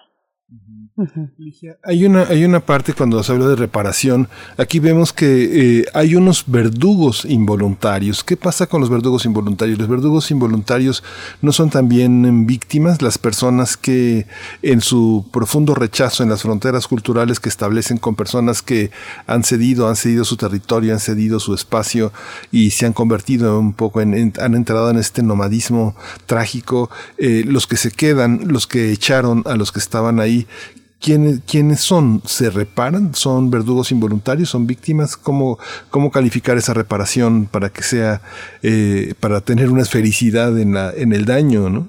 ¿Cómo se ve? Mm, sí, también, es un, un, tema complejo, ¿no? Porque yo creo que es algo que se tiene que analizar. También está, por ejemplo, algo que siempre se discute también en contexto de desplazamiento, son de los eh, ocupantes, ¿no? A lo mejor una familia es desplazada y luego está una vivienda abandonada y luego hay ocupantes y entonces cuando hay un proceso de atención y se quiere realizar, por ejemplo, el retorno de la familia desplazada que se hace con las personas que estaban ahí, que tampoco tenían culpa, no fueron quienes desplazaron. Hay un montón de discusiones complejas. Una de las cosas también que se me había olvidado mencionar del contenido específico de esta ley es que prevé la tipificación del desplazamiento interno forzado como un delito y entonces para las personas que generen el desplazamiento forzado de otras personas, entonces ellas podrían ser investigadas y sancionadas porque el desplazamiento a partir, si esta ley es vigente con el texto que está ahora, desplazar forzadamente a la gente sería un delito en México. Entonces, para esto también se prevé un, un proceso, se tiene que, tiene que haber un proceso de investigación, ¿no? Va a haber una denuncia, un proceso de investigación y yo creo que a partir de ahí se podría establecer exactamente eso, si hubo la intención de desplazar, quién es la, persona culpable y, en fin, pero en el tema de la reparación, una de las cosas, por ejemplo, que, que, no todavía, digo, no me falta, no nos ha dado tiempo de analizar tan detalladamente, pero una de las cosas que sí se dice es que para tener acceso a los a lo que prevé esta ley en términos de atención es que las personas tienen que estar registradas en el registro nacional que se va a crear de desplazamiento interno forzado. Entonces, como lo que se está estableciendo en esta ley específicamente es para aquellas personas que estén registradas como desplazadas internas en este registro nacional, que no queda 100% claro cómo es este proceso, o sea, en entrevistas, si se llena un formulario y, y cómo se hace este registro, pero me imagino que ahí también hay como recopilación de información y en este sentido la reparación que está prevista en esta ley sería a estas personas que estén reconocidas como desplazadas internas en este registro. Y, los otros sistemas de reparación integral que hay en México a víctimas sería este en el marco de la Ley General de Víctimas y las personas que están inscritas en el Registro Nacional de Víctimas y ahí también pues, están los propios requisitos y qué tipo de eh, delito o violación de derechos humanos está cubierta o no, y ahí ya cabría en el marco de, de otra legislación. Ligia, estamos ya por despedirnos y nos dejas con muchas cuestiones muy interesantes, ya desde pensar, por ejemplo, el diseño de la tipificación de un delito como ese, de un delito de, del delito de provocar, no sé cómo se, se, se, llamará finalmente, pero de provocar el desplazamiento forzado interno de otras personas, pues bueno, ya se antoja co como una discusión bastante interesante eh, para la modificación del, del, Código Penal, tendrá que ser. Pero también te pregunto, bueno, a partir de cuándo correría, eh, de qué momento se tendría en cuenta las personas desplazadas. Tenemos eh, eh, grandes eh, números de, personas desplazadas desde Calderón, por lo menos podríamos pensar en 2008, 2009, 2010 para acá, qué pasará con esas personas mm, respecto a su propia situación, pero también cómo pensar el Registro Nacional de Personas Desaparecidas. Me parece que también va a ser un, un tema muy complejo de, de poder llevar a cabo, Ligia. Sí, ese es otro tema. Me parece, no quiero decirlo para no equivocarme, pero me parece que la, la, el dictamen como se aprobó sí prevé este un, un marco temporal, ¿no? Para, yo creo que hay como una, ajá, un, un, un periodo en que aparte de ahí entonces son las personas que podrían tener citas al al registro nacional. Tengo abierto aquí el, el el documento, quería ver si lo encontraba rápidamente para no decir, pero según yo es como 2009 o algún año y justo no abarcaba, bueno, en, en México hay registro de, de desplazamiento forzado desde mínimo por el, ya hemos encontrado registros desde los 70 con, con en estudios académicos y, y, pero sobre todo por ejemplo en 94 en Chiapas ya hay personas sí. que fueron desplazadas en 1994 y están desplazadas hasta hoy eh, entonces, sí es un tema, porque no es complicado, ¿no? Poner una fecha, porque los que están desplazados a partir de este momento ya no. Hay, como decía, tenemos identificadas en el estado de Chiapas personas que desde 1994 están desplazadas y todavía siguen teniendo vulnerabilidades relacionadas eh, con su situación de desplazamiento. Y entonces, un, un tema importante, tal vez algo que se podría pensar es distinto, porque entendemos, ¿no? También el tema de las limitaciones de recursos, de presupuesto y etcétera, pero tal vez algún tipo de, atención diferenciada, a lo mejor esas personas que están desplazadas desde 1994, por ejemplo, ya no necesitan asistencia humanitaria de emergencia, pero tal vez necesitan otro tipo de, de atención que más a largo plazo y, y de cosas que todavía no han podido restablecer entonces yo creo que eso también es una discusión bastante importante, por ejemplo, que nos encantaría poder tener este en un proceso de, de parlamento abierto para justo ver cómo eso va a afectar a las personas, porque si, si es un si hay, cuando hablamos de desplazamiento, nos llamamos desplazamiento prolongado, y sí hay muchas personas en situación de desplazamiento prolongado en México. Pues sí, nos llegas, como dice mi compañera Bernice Camacho, mucha, mucha tarea. ¿Qué pasa con el desplazamiento por conflicto territorial en Chiapas hoy? Eh, quedan, quedan muchos pendientes. Eh, si, si podrías responder esa pregunta brevemente, tenemos que irnos, pero eh, un minuto que le dediques a esta, esta cuestión. ¿Cómo estamos en, en esta situación en Chiapas después del terremoto, con todos los conflictos políticos que se han tenido? ¿La atención local es suficiente? tiene que haber una atención federal. ¿Cómo lo observas? Eh, Chiapas es un contexto bastante complejo y, y, y, por limitación de tiempo yo creo que algo que tal vez valdría la pena aprovechar el espacio para destacar es que los conflictos también siguen muy vigentes. Eh, es constante los ataques que se han registrado por grupos de corte paramilitar y, y la afectación que ha tenido también la, hay muchas personas en este momento en situación de desplazamiento interno en Chiapas. Muchos, ahora estaba mencionando ejemplos de hace mucho tiempo, pero también hay casos mucho más recientes. Desde el 2017 han habido muchos desplazamientos masivos en Chiapas, en los municipios de Sinaloa, Charchihuitán, Aldama. Lo hemos registrado en 2017, en 2018, en 2019 y esos conflictos siguen activos. Y entonces hay personas desplazadas en este momento en campamentos desplazados que han sufrido ataques armados y también eh, que han sido muy afectados por la emergencia sanitaria y están en una situación de vulnerabilidad muy alta. Es complejo, hay temas políticos, hay temas territoriales, hay están los grupos de corte paramilitar, hay un montón, eh, es bastante complejo el contexto de desplazamiento en Chiapas, pero algo que, que sí hay que destacar y que necesita atención urgente es que las comunidades desplazadas en Chiapas hoy, sobre todo en esos municipios que mencionabas, Saltillo, Chenaló, Aldama, están en una condición de vulnerabilidad muy, muy alta y, y a pesar de ya haber tenido que dejar sus hogares, ya haber tenido que desplazarse, eh, siguen amenazados, siguen sufriendo violencia y siguen en una situación de vulnerabilidad muy alta. Allá conocemos el trabajo del CRAEBA, del Centro de Derechos Humanos para Bartolomé en las Casas, ellos están acompañando de forma muy cercana eh, a las comunidades desplazadas de allá y, y siempre están denunciando en sus redes sociales esta situación de, de emergencia. Los fines de semana vi reportes de ataques, pues es muy muy compleja la, la situación en Chiapas. Pues sí, eh, pienso, por ejemplo, en el desplazamiento por cuestiones religiosas, por ejemplo, en Chiapas. En fin, es muy amplio y, y, vamos a ver cómo va en senadores, ahora que se traslada a senadores esta iniciativa, a ver si se modifica ahí el dictamen o no. Y pues ojalá tengamos oportunidad de volver contigo. Eh, te, te, agradecemos de entrada mucho, Ligia de Aquino Barbosa, eh, investigadora del área de desplazamiento interno de la Comisión Mexicana de Defensa y Promoción de los Derechos Humanos. Muchas gracias por tu tiempo, por tus reflexiones y volvamos sobre el tema ahora que esté en Senadores. Muchas gracias. Muchas gracias, muchas gracias, buenos días. Muchas gracias. Hasta pronto. Pues vamos a ir con música. Esto se titula Disan Nambera. Está a cargo de Super Mama Jumbo.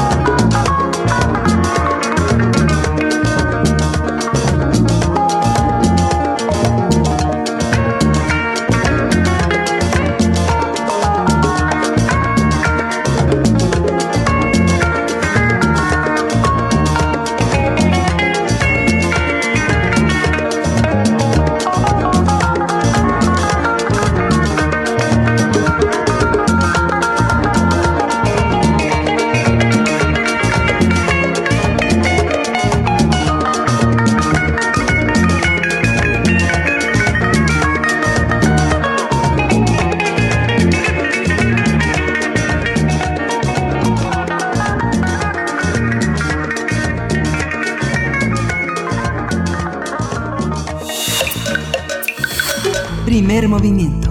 Hacemos comunidad.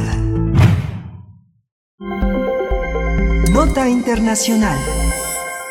A menos de un mes eh, de las elecciones presidenciales en Estados Unidos, Donald Trump dio positivo a COVID-19, dicen. El jueves primero de octubre, su médico emitió un comunicado donde informó que tanto el presidente como la primera dama, Melania, tenían coronavirus. En un principio se informó que una asesora del republicano se había contagiado de COVID-19, lo que causó especulaciones sobre la salud del mismo presidente de los Estados Unidos, porque lo acompañó al debate presidencial que se realizó el pasado 29 de septiembre en Cleveland, Ohio. En Twitter, el mandatario escribió que iniciarían un proceso de cuarentena y que su recuperación sería inmediata. Al principio planeaba trabajar desde las oficinas presidenciales de Walter Reed en la Casa Blanca, pero un día después se fue trasladado al Hospital Centro Médico Militar Walter Reed, aunque se le vio ingresando de pie. La incertidumbre es cómo afectará, se plantea ahora cómo afectará a las elecciones presidenciales debido a que el segundo debate presidencial entre Trump y Biden, sí, habrá un segundo y hasta un tercer debate, está programado para el 15 de octubre en Miami, Florida. Y es que aún no se sabe cómo el contagio del presidente afectará la organización del encuentro. Una de las opciones es que se realice de manera virtual. Vamos a conversar el tema sobre las elecciones presidenciales en Estados Unidos, el debate de la semana pasada y la pandemia de COVID-19. Hoy está con nosotros María del Rocío Méndez. Ella es licenciada en Relaciones Internacionales, académica de la FES Aragón, es especialista en comercio internacional y negocios internacionales. Bienvenida María del Rocío Méndez, muchas gracias por estar aquí en Primer Movimiento. Hola Miguel Ángel, buenos días, buenos días Berenice y a todo su auditorio. Gracias por la invitación. Al contrario, maestra, gracias por estar aquí una vez más. Pues bueno, pregunto de entrada, ¿qué nuevo panorama plantea esta noticia que tuvimos el fin de semana eh, que acaba de concluir? Eh, ¿Qué nuevas eh, opciones y retos pone la, pues, la noticia de, de, de esta, de, de esta enfermedad ahora de la COVID-19 en el presidente de los Estados Unidos? Sí, Berenice, efectivamente, pues nos encontramos ante un panorama completamente inédito y al mismo tiempo, pues complejo, ¿no? Ante la campaña electoral en la que se enfrentan pues Donald Trump y Joe Biden. Evidentemente pues tenemos como antecedente y bueno lo que se sabe es que Hope Hicks, una de sus asesoras más cercanas, pues fue quien lo contagió, porque ella para el día miércoles 23 de septiembre pues estuvo muy buena parte de la semana con el presidente, pero ya había contraído el virus de la COVID. Lo que resulta pues sorprendente es que a pesar de saber que, que Hicks estaba eh, contagiada, pues eh, tuvo una actividad constante y normal con el presidente Trump. Ahora bien, bueno, el sábado 29 eh, previo al debate, pues Trump organizó un evento en el Jardín de las Rosas para presentar a su postulada a la Corte Suprema, perdón, a Amy Barren. Y bueno, ahí él teme también, bueno, se teme que los que concurrieron a dicho evento pues resulten contagiados, ¿no? Lo que maximiza pues la situación dentro de el centro de poder y de toma de decisiones que, que se enfrentaría dentro de, de gobierno de Estados Unidos. Lo que también resulta pues sorprendente es que, bueno, el presidente Trump tenía que haberse sometido a una prueba de COVID previo al, al debate, pero como resultado de su agenda agitada, pues no logró llegar a tiempo a la clínica y pues por lo tanto se decidió darle la oportunidad a él y a Joe Biden pues de hacerse las pruebas por su parte y confiar en que pues ambos serían responsables de, de sus resultados y de presentarlos con tiempo al debate, lo que no sucedió porque pues Trump no hizo, no se hizo la prueba del COVID antes y por lo tanto así se presentó a debatir ante Joe Biden. Esta situación pues eh, mermará definitivamente en su postura ante el electorado que aún se encuentra indeciso y posteriormente pues con el debate que presenciaron ambos que no fue pues nada eh, novedoso, no hubo propuestas y únicamente fue un centro de discusión de dimes y excusas, eh, pleito por así mencionar y muy eh, poco preciso en, en propuestas, escaso digamos, eh, pues definitivamente la campaña de Trump se encuentra pues ofuscada, ¿no? El panorama no pinta nada bien y pues también un punto que pues denota en contra de, de la campaña electoral de Trump es que precisamente en el debate eh, se mofa de Biden por el uso excesivo de la mascarilla para la prevención de COVID y bueno, al día siguiente resulta que él tiene coronavirus, pues lo que denota como consecuencia pues es que la, el mal manejo de la pandemia se hace nuevamente evidente, pero ahora con la prueba de que el presidente tiene coronavirus y no ha llevado un buen manejo de, la pandemia, por lo tanto, pues él tampoco ha formado parte del grupo de aquellos que, que se procuran y cuidan, ¿no? Tomando distancia social y siguiendo pues las normas sanitarias para la protección. Sí, es impresionante cómo tiene un manejo mercadotécnico equivocado, ¿no? Pero cómo lo, cómo lo usa, digamos, tan mentirosamente y cómo se trata de presentarse como un superhéroe que va a salir eh, de alta y ingresa a pie. Esta, esta visión, ¿en, en qué estado, en qué estado está este maestra Rocío, María del Rocío Méndez, en qué estado está el debate eh, en este momento? ¿Cuáles, eh, ¿Cuáles son las ideas que se han puesto sobre la mesa? ¿Cuáles son las ideas que, a las que, eh, que han permeado en el electorado a partir de, este encuentro? Bien, mira, eh, Miguel Ángel, pues la postura de los estados y de los votantes indecisos, eh, pues son una clave para determinar quién de, residirá la Casa Blanca dentro de los próximos cuatro años. Sin embargo, pues lo que arroja el, el primer debate es que lejos de lograr que ese electorado indeciso tome una postura a favor de alguno de los candidatos, pues eh, resulta todo lo contrario. Eh, crece el número de indecisos, la campaña de electoral de Trump pues se encuentra ahora sí enfrascada en una situación complicada, lo que pues parece que da preferencia y se visualiza como a Biden como el favorito en las elecciones porque él tendrá un buen tiempo para poder promover su campaña de manera física porque sí estará presente en los mítines que tiene programados y evidentemente pues el debate que se tiene pensado para el próximo día 15 de octubre se encuentra tambaleante. Hay algunas propuestas en las que el debate se realice en línea. Hay personas del gabinete del presidente Trump que se muestran optimistas y creen que sería pues muy eh, favorable realizarlo por este medio y al mismo tiempo pues no dejar en desventaja al presidente. Sin embargo, también hay quienes opinan que lo mejor sería cancelarlo. Pero aquí la situación no es eh, que se cancele o no el debate, sino que se va una oportunidad importante para el presidente Trump de convencimiento hacia aquel electorado indeciso. El problema pues no es que se suspenda, sino que la la situación de ese pequeño electorado indeciso pues resulta ahora nula, ¿no? Para poder eh, atrapar y convencer que aunque el margen es pequeño, pues no es nada despreciable y pues se debe tener en cuenta que hay estados denominados bisagra que pudieran ayudar o no a Trump para continuar, ¿no? En la presidencia. Pero ante un panorama en donde no debe salir y no estar en lugares concurridos, pues las posibilidades de continuar su campaña de manera presencial se vuelven eh, pues nulas, ¿no? Y bueno, por otro lado, el hecho de haberse mofado de Biden públicamente en el debate también es una desventaja, ¿no? Porque esta declaración se le contraviene y resulta ahora como un boomerang en la que, pues, al minimizar unas medidas de prevención, tienen como consecuencia, pues, una un tema terrible, ¿no? De de la pandemia, del cual pues Trump lo consideraba como un tema para alejarse, no retomarlo tanto en los debates. Sin embargo, ahora el coronavirus pues se postula para discusión dentro de los debates y que pues evidentemente se será el colapso probablemente pues de la fuerte posibilidad de reelección de Donald Trump, ¿no? Dicen, dicen algunos que fue una verdadera tortura y, y bueno, a ver qué opinan eh, allá afuera quienes nos están escuchando, eh, cómo, qué les pareció este debate. Por ejemplo, el New York Times dice que el debate logró algo que parecía imposible, unir a liberales y a conservadores, también a observadores independientes, en la misma idea de que nadie ganó con este debate, sino que perdió Estados Unidos. Entonces, eh, pregunto, maestra María del Rocío Méndez, ¿qué se prevé que sea modificado para en el formato para el siguiente debate. Quedan, si no tengo mal entendido, dos debates todavía por delante, ¿no?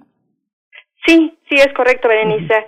Berenice, y como lo mencionas, pues eh, efectivamente se considera que no hubo un ganador y un perdedor dentro de este primer debate, ¿no? Porque parecía que era exclusivamente un eh, evento de entretenimiento y no precisamente un lugar en donde pues eh, dos personalidades que contienden por una presidencia que de una nación muy importante a nivel mundial, pues no no demuestran la capacidad de liderazgo para lograr la unificación de la nación que actualmente pues se encuentra en un caos interno político y económico completamente eh, difícil, ¿no? Y eh, sobre todo eh, dividido.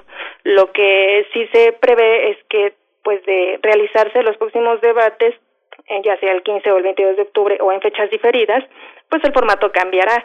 Se tiene considerado que probablemente se utilice el silenciador al micrófono de los contendientes para poder tener un mayor control sobre las interrupciones y así permitir pues el diálogo más fluido entre entre ambos contendientes y evitar lo que sucedió en el primer encuentro.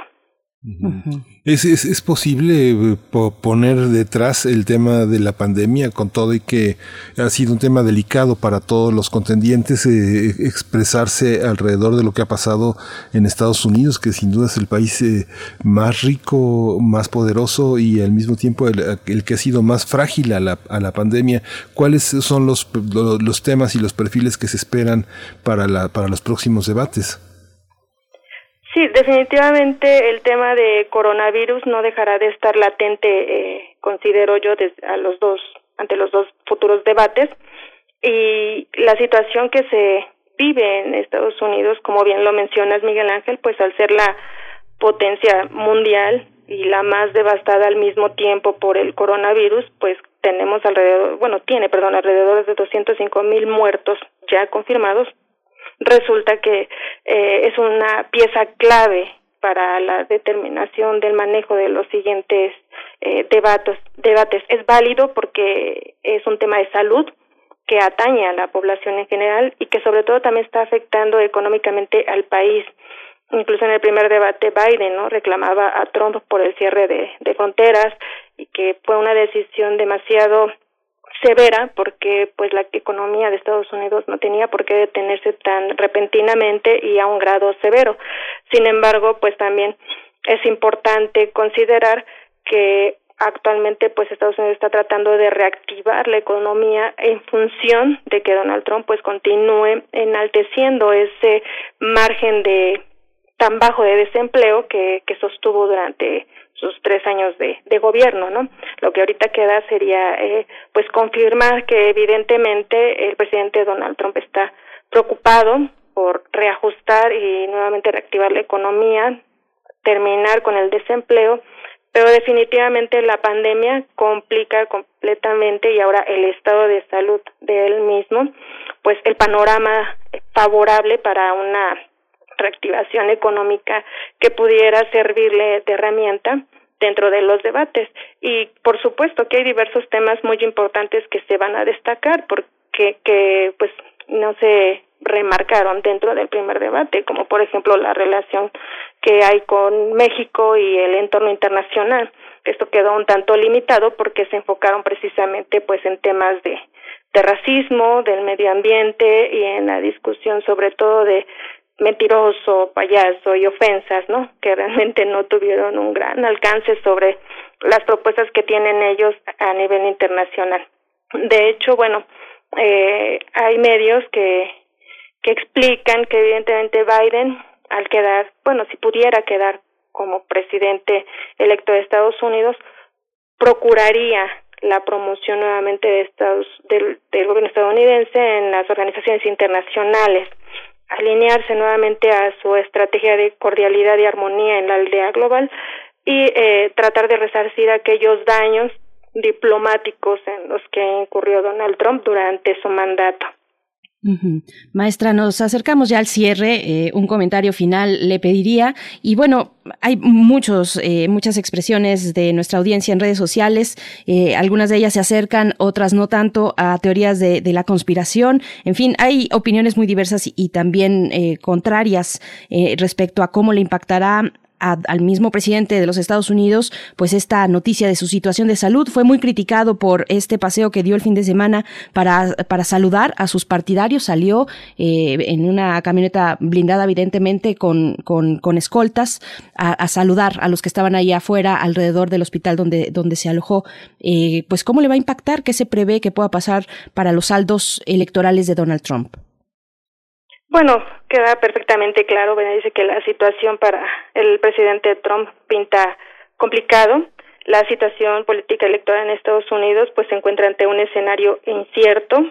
El caos se profundiza cada vez más porque ambas cámaras pues se encuentran alarmadas ante el contagio en la esfera de poder que al aumentar el número de contagios dentro del propio sistema pues tendría como consecuencia la paralización del gobierno, lo que no sería muy conveniente, ¿no? Ante esta situación de, de división interna y de contienda electoral. Eh, también pues se vive un ambiente de tensión en la sociedad estadounidense. Algunos medios han eh, catalogado la noticia como una pesadilla política, porque efectivamente es una situación inesperada que por parte de un descuido de, del presidente pues se está poniendo en boga pues al sistema democrático y político estadounidense, ¿no? Ejemplar ante la comunidad internacional. Y bueno, en este sentido, pues también hay que recalcar que es un hecho que la popularidad de Trump está en juego después de su diagnóstico y pues en caso de que Biden gane las elecciones al ser el que promete la unidad y gracias a la respuesta que que tuvo después de enterarse de que Trump tenía COVID, pues eh, eh, Biden ofrece un, un comentario contundente que desde mi perspectiva parece ser eh, pues muy acertado porque dice, bueno, no es un momento partidista, es un momento en el que tenemos que ser, actuar como americanos y tenemos que unirnos como nación. Él apuesta por la unidad y ahora Biden es visto pues como un candidato de cambio, ¿no? Más que otra situación, esto vino beneficiando perfectamente a, a Biden en la contienda electoral, aunque pues no podemos dar por hecho, ¿no? Aún todavía falta la decisión de diversos estados que se consideran bisagra para poder determinar si efectivamente pues eh, Trump ha perdido la la elección o eh, qué podría alegar él para poder tener las posibilidades de rescatar el tiempo perdido por su cuarentena. Pues muchísimas gracias, eh, María del Rocío Méndez, eh, maestra licenciada en Relaciones Internacionales, académica de la FES Aragón y bueno, especialista en comercio internacional. Gracias por, por este recorrido, por el debate, la salud de Trump y cómo, cómo, cómo amanecimos en términos de la, de esta competencia electoral que pues eh, ahora tiene vicisitudes inesperadas. Muchas gracias, maestra Rocío. Al contrario, muchas gracias a ustedes, Berenice Miguel Ángel. Gracias, maestra.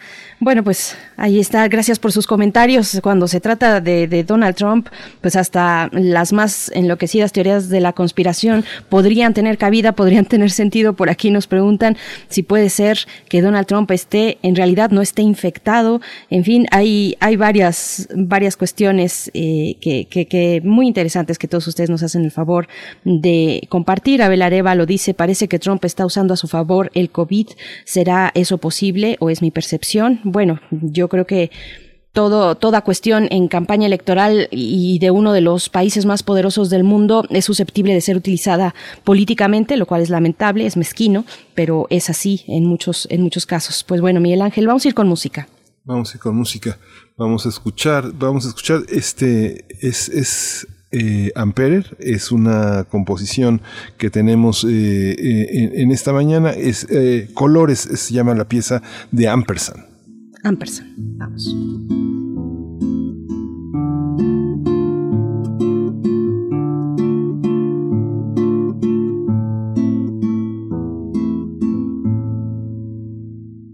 Yo quisiera ser ave, yo quisiera ser el sol. Yo quisiera ser un ave. Yo quisiera ser el sol. Amarillo es el canario y rocío.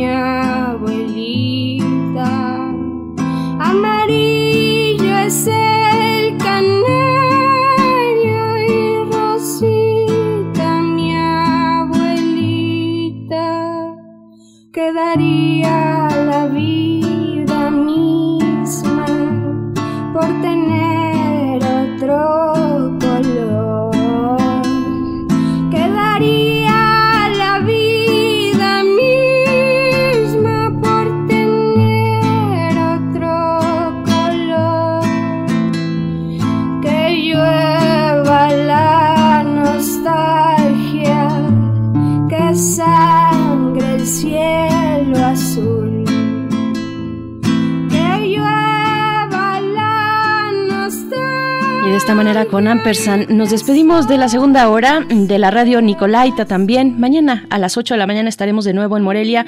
Si quieren seguirnos, bueno, estamos en www.radio.unam.mx. Vamos a estar hablando de divulgación científica en la mesa del día eh, hacia la siguiente hora. Vamos a ir al corte, estamos en primer movimiento. Cantando espero que la vida cambie su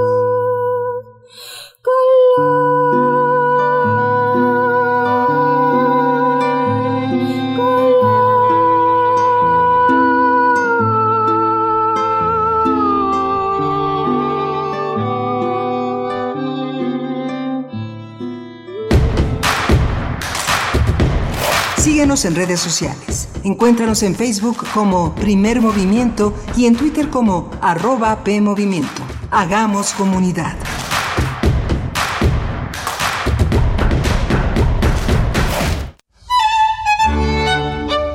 En la imaginación surgen las notas que quedan escritas para siempre en una partitura. Desde ese momento, sin importar cuándo fueron creadas, al tocarlas, se vuelven tiempo presente.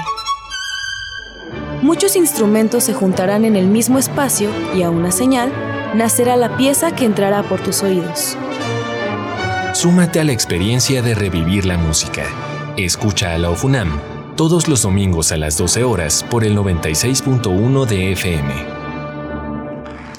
Radio UNAM, Experiencia Sonora. Dije, total, voy a ser policía. Le saca uno la verdad a las personas, como sea, de guacanazos, a meterles la macana eléctrica. Éramos los halcones. Creí que era un bebedor social y que podía dejar de beber cuando yo quisiera, ¿no? Y no fue así. Perder familia, perder trabajo, tocar un fondo de sufrimiento muy cabrón, de esos delirios visuales, ver cómo me comía las arañas, los alacranes. En el mundo de las drogas no hay final feliz. ¿Te acuerdas de... Pero te peinas, ¿eh? En 30 años, cada vez que nos peinamos para la foto, renovamos nuestra credencial y votamos, las y los ciudadanos junto con el INE construimos una democracia sólida, con elecciones libres, donde todas las voces se escuchan. Hoy estamos preparados para la elección más grande de nuestra historia, que se llevará a cabo en 2021. Contamos todas, contamos todos. INE. Psicología observa al ser humano, sus escenarios y comprende su diversidad. Adentrémonos en ella. Juntos hagamos conciencia, psicología y sociedad. Cuarta temporada. Un programa de análisis y reflexión con Berenice Camacho y los doctores Mariana Gutiérrez Lara, Jorge Álvarez Martínez y Laura Ramos Langurén. Todos los lunes a las 18 horas por el 96.1 de FM y su retransmisión los jueves a las 16 horas por el 860 de AM. O si lo prefieres, escucha el podcast en radiopodcast.unam.mx. Radio UNAM, Experiencia Sonora. El distanciamiento social y el aislamiento son medidas necesarias para los tiempos que vivimos. Y donde el ocio aparece, la cultura llega a sanar. Cultura UNAM pone a tu disposición el programa Cultura UNAM en casa, una programación variada de actividades a distancia, a las cuales puedes acceder por distintos medios digitales, artes visuales, música, danza, teatro, cine, literatura, cursos, talleres y más. Busca las distintas opciones que hemos preparado para ti en TV UNAM, Radio UNAM y en culturaunam.mx. En redes sociales puedes estar al tanto de las actividades con el hashtag Cultura UNAM en casa. Fomentamos el acercamiento social frente al distanciamiento físico. Cultura UNAM.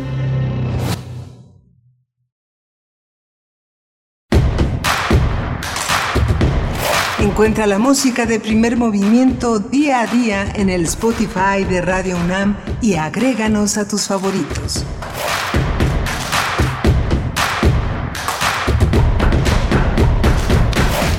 Hola, buenos días. Estamos en primer movimiento, son las 9.06 de la mañana. Estamos en este lunes 5 de octubre, ya avanzando en este mes lleno de lunas extraordinarias. Está eh, Socorro Montes en los controles de la cabina, Frida Saldívar en la producción ejecutiva y Berenice Camacho del otro lado de la línea. Buenos días, Berenice. Miguel Ángel Quemain, muy buenos días. Gracias, gracias por continuar en sintonía. Quienes están en el 96.1 de FM, eh, en el 860 de AM también, pues es un gusto poder acompañarles cada mañana. Iniciamos nuestra tercera hora eh, de transmisión en esta mañana de lunes. Y bueno, mm, antes de pasar a lo siguiente, que será, eh, por supuesto, la poesía necesaria, en esta ocasión en la voz de Miguel Ángel Quemain, y después nuestra mesa del día, no se la pierdan. Vamos a estar con José Gordon, Pepe Gordon, bueno, que es un magnífico divulgador científico eh, conductor de televisión en Canal 22, La Oveja Eléctrica, no se la pierdan, en la Hora Nacional también, escritor ensayista, bueno, en fin, hablamos de los 40 años de la serie televisiva dirigida por Carl Sagan o Carl Sagan, eh, serie de divulgación científica titulada Cosmos, que llega a 40 años de haberse eh, estrenado. Y pues bueno, todo el legado para la divulgación, perdón, científica que supone esta serie. Lo vamos a estar conversando en nuestra mesa del día, pero antes eh, quería comentarles, invitarles a que se acerquen a la Gaceta en su versión digital, ahora que todos estamos en sana distancia. Pues bueno, eh, la Gaceta de la UNAM continúa de manera digital dedican la portada a las personas mayores, a las abuelas en este caso, a la problemática muy importante, una problemática social, ya que pues muchas de ellas, muchas de las mujeres adultas mayores, pues dedican buena parte de su vida en esa etapa al trabajo doméstico, al trabajo de cuidados, eh, eso impacta en su salud física y eh, pues en términos médicos se denomina el síndrome de la abuela esclava. Es de lo que habla la Gaceta en su portada y en su reportaje principal. Así es que no se lo pierdan, entre muchos otros temas que aborda la Gaceta, eh, habla por supuesto, de este arranque de año y de ciclo escolar y de semestre. El sistema abierto y a distancia de la UNAM, dice la Gaceta, el mejor del país, que extiende los beneficios de la educación profesional y, es una apuesta por el futuro, eh, en, palabras del profesor Leonardo Lomelí. Así es que bueno, ahí está la invitación hecha para la Gaceta, triple, www.gaceta.unam.mx, la dirección electrónica para acceder a los contenidos. Miguel Ángel.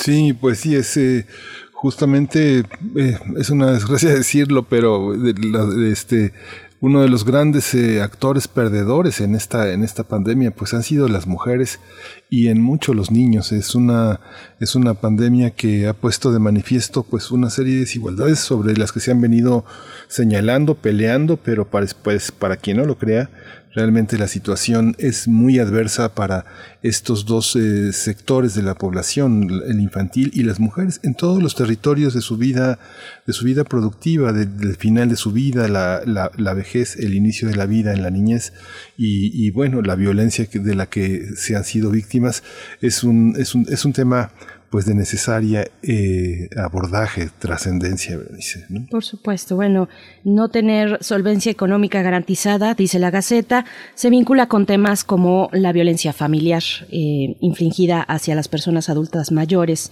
eh, la falta de autonomía en la toma de sus decisiones, la devaluación del quehacer femenino dentro y fuera del hogar, eh, esta es una posibilidad. Bueno, además de la invisibilización del trabajo de cuidados en el curso de la vida y cuando ya se envejece, pues bueno, es un tema mm, fundamental, fundamental en estos momentos, además de pandemia, como bien lo dices, Miguel Ángel. Pues bueno, no sé si tengas algo más que agregar, si no, nos vamos con la poesía. Vamos, con la poesía. Primer movimiento. Hacemos comunidad. Es hora de Poesía necesaria. Pues hoy, eh, eh, un poco en consonancia con la intervención de Guillermo Teo Hernández eh, de los conciertos de Beethoven, la presencia de Beethoven entre nosotros y la presencia de Furtwängler, que es una Requiem por un sueño, era la película que este, insistía en recordar Teo, que finalmente la recordó, que es esta esta, esta visión de este director polémico que al final de la conversación comentábamos que este gran, gran autor, Paul Hindemith, es una de las grandes presencias que definió la postura en 1934 de Furtwängler al renunciar a la ópera, a la, a la, a la ópera de Berlín, a la Orquesta Filarmónica de Berlín, tras eh, ir tras los pasos de Paul Hindemith que estrenaba Matías, el pintor, y que ahora lo traemos en la música con el coro de madrigalistas, que en esta temporada virtual de Voces con Sentido que puso la Secretaría de Cultura para esta, eh, la, la, cultura contigo a la distancia, pudimos escuchar con el coro de madrigalistas y que podemos seguir escuchando. Cada año presentan la obra de Paul Hindemith y esta vez es eh, La Viche, una pieza que dirige Salvador Guizar como director invitado y está interpretada por un cuarteto a capela que habla del rostro y la mirada de la sierva del bosque. Es una pieza muy corta pero muy muy bella. Vamos a acompañarlo para eh, escuchar la poesía de Ricardo Yáñez que se llama Echó un poco de sal. Dice así. Echó un poco de sal en su corbata, mas no se la comió cual pretendía Quizá le pareció que estaba fría, aparte de que no era muy barata. Pintó en su corazón de hoja de lata una dulce canción que se sabía, pero le reprocharon la alegría y se compró un chaleco color rata. Consideró que el sol era la luna y que la luna nada finalmente, y se quedó mirando su presente, como quien ve llover y no se moja, como quien huevos fritos desayuna mientras la rosa suya se deshoja.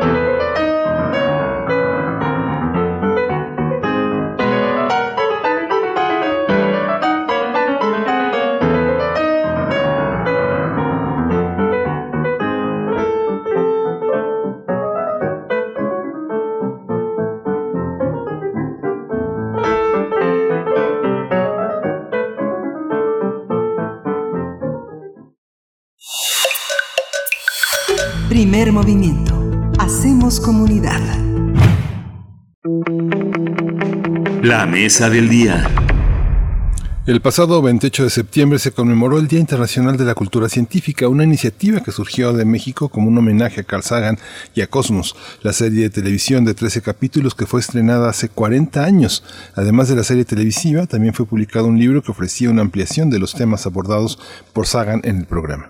Se trató de un esfuerzo por hacer divulgación de los avances científicos, tecnológicos y espaciales de aquella época a través de un medio de comunicación como lo es la televisión.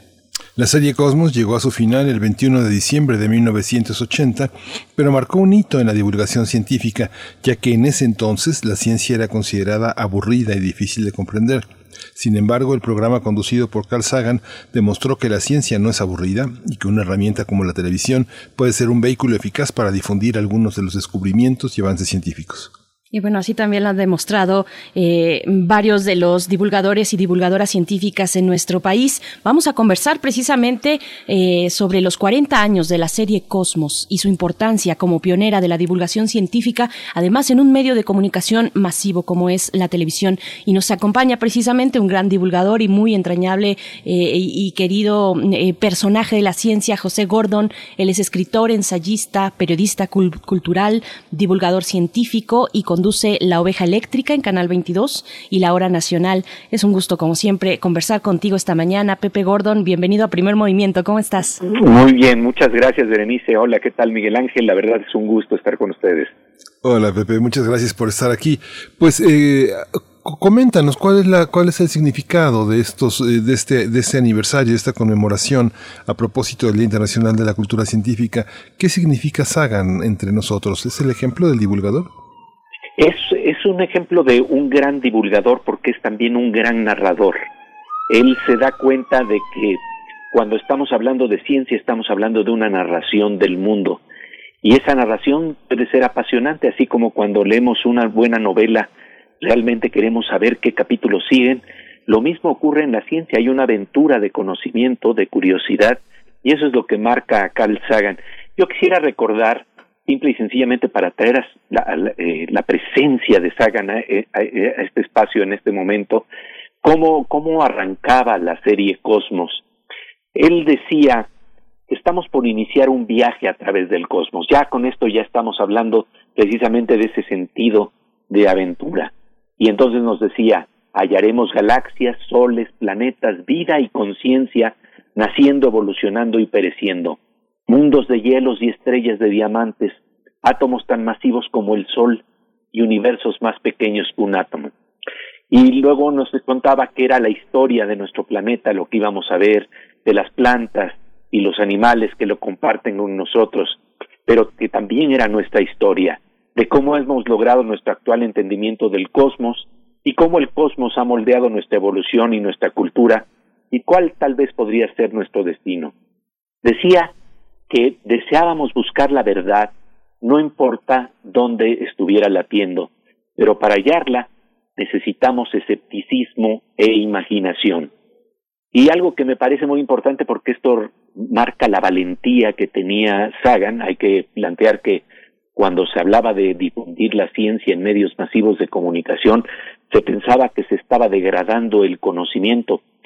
Y sin embargo, él decía que no tendría temor de especular, pero que sería igualmente cuidadoso en distinguir las conjeturas de los hechos, es decir, de aceptar eh, el lugar en donde estamos planteados en torno a los misterios del cosmos. A veces hay cosas que conocemos, hay cosas que desconocemos, y eh, sin embargo lo que lo impulsaba era ver que el cosmos estaba colmado de elegantes verdades, así lo decía, de interrelaciones exquisitas, de la maquinaria asombrosa de la naturaleza.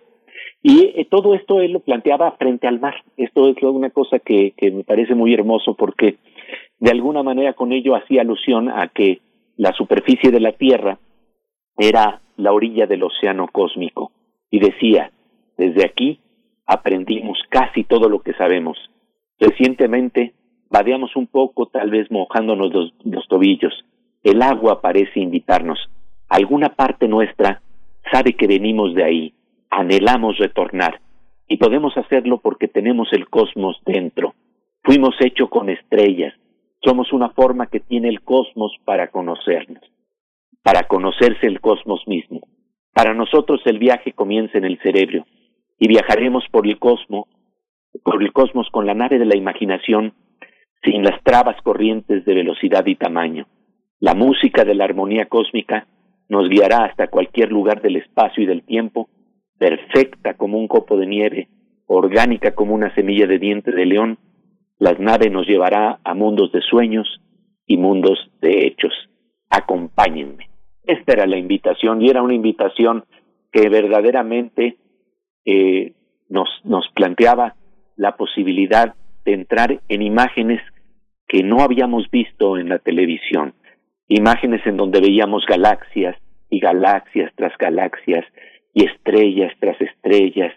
Y me acuerdo que en esta imagen en, lo que, en la que vemos a Carl Sagan frente al mar, hablando precisamente de cómo quiere investigar lo insondable, el cosmos, eh, realmente eh, hay dos, dos eh, momentos que me parecen hermosos. Por un lado, la invitación a, a analizar y reflexionar sobre el cosmos desde el océano es interesante porque un gran físico, Werner Heisenberg, decía que el infinito está más cerca de aquellos que miran al mar. Y por otro lado, eh, me acuerdo que cuando estuve con la astro, astrónoma, astrofísica eh, Jocelyn Bell, eh, yo le pregunté precisamente sobre esto, sobre la, la, la posibilidad de estar sintiendo el infinito cuando vemos el mar y qué pasa cuando vemos las estrellas. Y ella me contestó, vemos el infinito del infinito. Y eso es lo que de alguna manera nos estaba planteando Carl Sagan.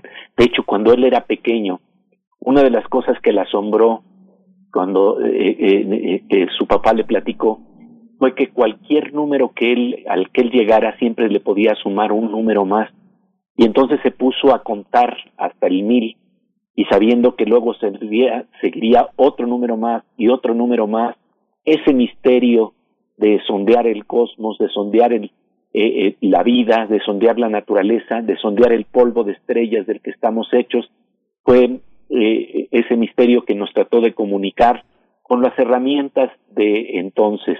Hay que pensar que los efectos especiales que hoy vemos en la serie pues ya, ya han sido rebasados, pero creo que lo más importante en Carl Sagan es que estábamos frente a un narrador que estaba interesado en explorar eh, las diversas formas con las que nos hemos enfrentado al misterio del universo. Y en ello no tenía miedo tampoco de explorar los mitos, porque creo que hay dos palabras que son clave para, para plantear quién es Carl Sagan. Escepticismo e imaginación. La curiosidad lo marcó. Milán Kundera decía que en el, en, la, en el arte de la novela, Milán Kundera decía que un personaje está hecho de dos, tres palabras alrededor de las cuales gira su vida. En el caso de Carl Sagan era una enorme curiosidad, una enorme imaginación. Eh, de hecho, para, para plantear quién es el personaje, creo que vale la pena recordar que cuando era muy pequeño, eh, le encantaban las novelas de ciencia ficción, eh, le, le encantaba sondear eh, eh, las estrellas, se fascinaba con el mundo de las estrellas, con los dinosaurios, con la idea de que podía uno llegar a Marte, y leía novelas de Edgar Rice Burroughs, y había una en especial que se llamaba Viajar a Marte. Y en esa novela se decía que con tan solo mirar el cielo y deseando estar ahí, se podría llegar a, a Marte. Por supuesto, el afán experimentador de Carl Sagan era tan grande que lo intentó hacer y en un solar vacío, eh, pues trató de ver si, y, viendo al cielo podía estar ahí.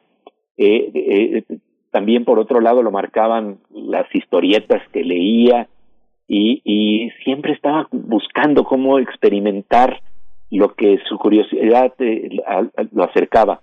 En, alguna vez leyó una historieta en donde vio que había un mago que podía hacer magia con orden enunciadas al revés. Y, entonces Sagan lo intentó hacer y trató de hacer levitar las piedras y entonces pronunció las palabras al revés que decían etabele ardeit. Etabele ardeit, si las escribimos vamos a ver que dice elévate piedra. Entonces estamos hablando de un hombre que verdaderamente estaba con una curiosidad enorme por todo lo que le rodeaba. Eh, de hecho, eh, le interesaba mucho el mundo de los mitos. A los ocho años ya estaba leyendo mitos de distintas culturas y en una ocasión eh, lo invitaron a que eligiera un tema. Él elige el tema de la mitología grecorromana y empieza a tejer una serie de historias y conectar los puntos y mapas de tal suerte entonces le dicen, le dice la maestra a su madre, usted tiene un niño prodigio. Y yo creo que esa capacidad de conectar mundos siempre siguió presente en Carl Sagan. Era una capacidad de conectar la biología, la astronomía, la física, eh, porque se trata de, de, integrar diversos mapas del mundo. Para ello estaba profundamente preparado porque tenía una vasta cultura. Eh, en, la universidad él abrió un, un amplio currículum, casi por entero eurocéntrico, con obras de teatro y arquitectura griegas, estudiando a Freud, música, antropología, novelas rusas. Él decía que lo que había logrado era prácticamente lo que podría llamarse una licenciatura en nada, pero que, eh, sin embargo, todos estos mapas fueron clave para, para tener este hombre que nos narró el misterio del mundo de una manera fascinante. Hay claramente una narrativa poética, es muy abundante Carl Sagan, eh, pero hay dentro de todo una narrativa poética muy clara, un romance con el, con el cosmos. Eh, yo pienso, por ejemplo, en, Walt Whitman, que desde otro punto, desde la poesía, el realismo filosófico también, eh, pues tiene este abordaje hacia la naturaleza. pregunto, ¿cuál es, si tuviéramos que definir un antes y un después en la divulgación científica, un antes y un después de Sagan, Pepe Gordon? Fíjate que antes de Sagan, por supuesto, a, había personajes muy interesantes. A mí me, me llama mucho la atención un hombre que viene de las letras, que se llama Arthur Kessler, que con los eh, conocimientos que se tenían en su tiempo, también este, utilizó las palabras, el lenguaje con una precisión para comunicarnos mundos que de otra manera no se podían narrar, con un lenguaje que, tenía poesía también y que tenía precisión y que no le eh, eh, no, no le tenían temor al uso de las metáforas. Cuando estamos hablando del conocimiento, de la divulgación del conocimiento, tenemos que hacer un salto que podría ser mortal, porque implica pasar del rigor de las ecuaciones a, al rigor de las metáforas. Pero esto es interesante, también hay rigor en las metáforas. Y, y me acuerdo precisamente con Arthur Kessler una explicación fascinante sobre las paradojas que se estaban descubriendo en el mundo de la física, y que paradojas que, que atrapa muy bien la ciencia, ¿no? Eh, bien sabemos que cuando estamos hablando de partículas subatómicas, tienen una extraña propiedad en donde ciertos experimentos las hacen ver como partículas y ciertos experimentos las hacen ver como ondas. Y entonces, bueno, pues esto eh, eh, no, no tiene sentido en la lógica cotidiana. Y Arthur Kester lo, lo, lo, lo, visualizó de manera impecable. Decía, para que entendiéramos de lo que se está hablando, esto es como decir que las peras son peras, excepto cuando son manzanas. Y entonces, claro, el problema es cómo abrazar con una lógica paradójica esto, y, y claro, eh, se crea el principio de complementariedad. Niels Bohr habla del principio de complementariedad. Y para explicar este principio, me parece maravillosa la forma en que Kessler utiliza las palabras. Dice, eh, el principio de complementariedad es como una balsa verbal que nos ayuda a navegar en el mar de las paradojas. Y esto es una formulación exacta porque si podríamos decir, por ejemplo, una palabra verdaderamente triste que es la palabra constructo, ¿no? En vez de decir balsa verbal pero alza verbal tiene una precisión enorme y además con la imagen sabemos de lo que estamos hablando porque tiene ese componente poético que, por ejemplo, Walt Whitman, como bien dices, Berenice, eh, eh, lo, lo planteaba. Él decía, me contradigo, qué bien, me contradigo, soy tan vasto que en mí caben multitudes. Y bueno, este tipo de lenguaje que no tiene miedo a hablar de paradojas, a hablar de mitos, precisamente el que utiliza eh, Carl Sagan. Por supuesto, con el rigor de la ciencia, con el pensamiento crítico. Y yo creo que esto es muy importante porque lleva a la televisión, a un medio masivo como la de, de, comunicación como la televisión, lleva esta posibilidad de divulgación que sí creo que plantea precisamente un antes y un después, sobre todo por los riesgos que asume, pero también siempre respaldado por un rigor y un pensamiento. Me acuerdo que cuando yo lo veía en la televisión sentía esta, esta sensación tan clara de alguien que tiene dominio de, con una cabeza fría de discernir exactamente cuál es la pregunta que le están haciendo y hacia dónde eh, eh, debe de, inclinarse la conversación o dónde está el punto débil de la pregunta que le están formulando, es decir, esa claridad de la lógica, pero al mismo tiempo con una elegancia, con una elocuencia que me recuerda un poco a Aldous Huxley, eh, e incluso hasta corporalmente me parece que como que son una especie de familia de estos escépticos curiosos que incluso cuando, por ejemplo, están haciendo investigaciones sobre estados alterados de percepción, porque hay que decir que Carl Sagan hizo este tipo de, experimentos para tratar de ver cuáles eran los límites de su cerebro. Este, los dos tienen registros de lo que les pasaba como si estuvieran en un viaje de exploración científica con su propio interior, en su propio cerebro.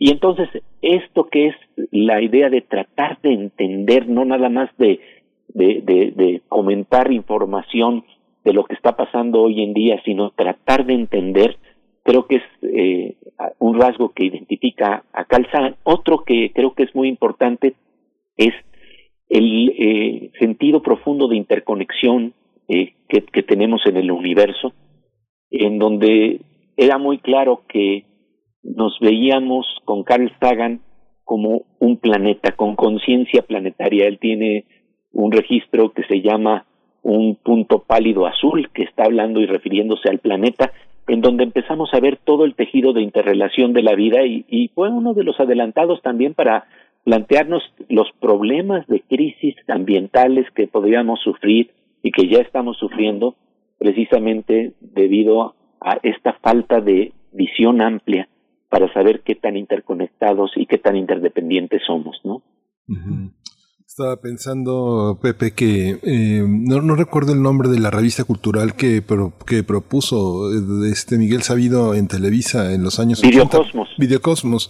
Justamente esta, esta, estos intentos están, bueno, de la mano con otros muy modestos como el de Ramón Bravo, el buzo, el buzo mexicano, que también promovió muchas cuestiones ahora que pones sobre la mesa el tema del mar, que también es muy importante y que me recuerda estas extraordinarias narraciones que eran tan formativas, que estaban en las imágenes de nuestro mundo de Jacques Cousteau, que también es otro universo semejante al cósmico. ¿Tenemos posibilidades en Latinoamérica de tener esa, esa, esos recursos para hacer una televisión que, promueva la difusión de la ciencia? ¿Tenemos eh, esos cronistas, esos eh, grandes narradores de la ciencia entre nosotros? Hay, hay personajes eh, muy interesantes, por ejemplo, Diego Golombek en Argentina, eh, que, hace una labor espléndida de difusión de conocimiento. Y, y fíjate, yo creo que algo muy importante es que, por supuesto, si todos estos eh, esfuerzos de comunicación van acompañados con una producción muy fina, con imágenes eh, de, punta de lo que está ocurriendo actualmente, eh, es tanto mejor, pero creo que lo que nos enseña Carl Sagan es que lo más importante no es el oropel, sino en verdad la mirada de alguien está tratando de ver un mundo majestuoso que nos rebasa, ¿no? Yo creo que hoy que estamos en tiempos de pandemia, pensar de nuevo en que tenemos una casa cósmica es algo que, que sobre lo que deberíamos reflexionar. Recuerdo que en una ocasión cuando conversé con George Smoot, premio Nobel de Física, eh, él fue clave para descubrir eh, la radiación, bueno, para explorar la radiación cósmica de fondo, que es, la que se da unos eh, minutos después, digamos, o un tiempo después del Big Bang, 300 mil, eh, creo que son 300 mil años después del Big Bang, aparece lo que se llama la radiación cósmica de fondo y, y este personaje es clave para investigar eso que es eh, el rastreo de nuestro propio origen, ¿no? Y me acuerdo que cuando le, le, le, pregunté si por deformación profesional, cuando él está en medio del tráfico, sigue pensando en términos de galaxias, estrellas y lo que está prácticamente en el origen de nuestra vida, en el cosmos. Y él con cierto rubor me dijo que sí. Pero me dijo algo muy interesante. el hecho de que él siga pensando en el cosmos, en esos momentos en los que uno está atorado en el tráfico, tal vez nos da la oportunidad de reflexionar sobre la inteligencia, la creatividad y la imaginación que es necesaria y que se descubre en zonas inesperadas y que luego puede ser clave para combatir los infiernitos en donde estamos atorados, ¿no? Entonces, en tiempos como los que vivimos, en donde estamos atorados, creo que es importante abrir la mirada, abrir la visión, porque de lo que se trata al final del día, yo creo es ver con qué recursos de inteligencia, creatividad, de inteligencia colectiva y pensamiento crítico vamos a contar después de nuestros encierros, después de nuestra pandemia, para precisamente enfrentar los retos que vienen. Yo creo que hemos vivido eh, la presencia de este coronavirus de una manera terrible, pero que eh, eso tal vez nos ha revelado que hay un virus más pernicioso que ha estado acompañándonos en nuestra cultura desde hace varios años, desde hace mucho tiempo, y es el virus del olvido, el virus del olvido de lo que realmente somos. Y creo que personajes como Carl Sagan nos vuelven a recordar nuestra dignidad cósmica. Estamos conversando con José Gordon, José Gordon, eh, escritor, periodista cultural, divulgador científico, acerca de Carl Sagan y los 40 años que cumple este 2020 la serie Cosmos. Hay muchos comentarios en redes, por supuesto. Algunos aluden a los profesores y las profesoras de ciencias en las escuelas que todos los días, todos los días hacen este esfuerzo por eh, difundir, por generar eh, en la percepción de sus alumnos, pues precisamente este interés y esta fascinación por las distintas ciencias que, que, que, eh, que imparten. Nos dice Aixit Zug, buenas divulgaciones, ya que mencionaron a Closter, no olviden mencionar a los sonámbulos, espléndida obra de historia de la ciencia. También Xochitl Arellano dice, yo veía a Sagan al llegar a Sacramento y era muy interesante pero ahora, 40 años después, me pregunto eh, quién habla de nuestra cosmovisión mexica y maya con esa pasión por divulgar nuestra increíble cultura. Eh, de nuevo, nos hablan de los profesores. Eh, R. Guillermo nos comparte sus eh, memorias sobre su profesor de primero de secundaria, que les hablaba de Asimov, de Clark, todos quietos, decía, en el salón y con la atención centrada, pero siempre es la curiosidad. Mayra Elizondo crecí soñando, imaginando y maravillándome con la serie Cosmos. Y bueno, ahí está este, estos comentarios, gracias por ellos. Y, pregunto sobre el legado de la serie y el legado de Sagan. Está no podemos dejar de mencionar a, Neil deGrasse, por ejemplo, en primera fila, esa cuestión. Sí, bueno, ha continuado precisamente ese legado, está ahí la tradición.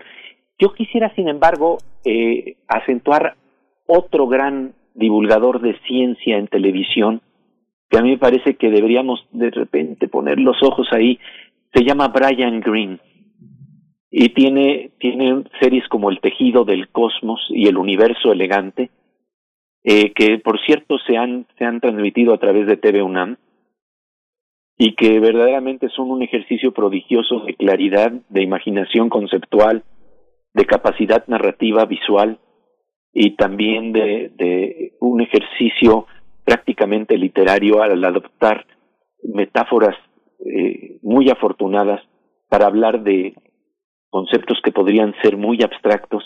Realmente creo que ese es otro gran personaje del que deberíamos de hablar, ¿no? Y, me quedo con esta reflexión de la importancia que tienen los maestros, los profesores, eh, para encontrar ese instante en el que encienden la imaginación y el conocimiento de un niño.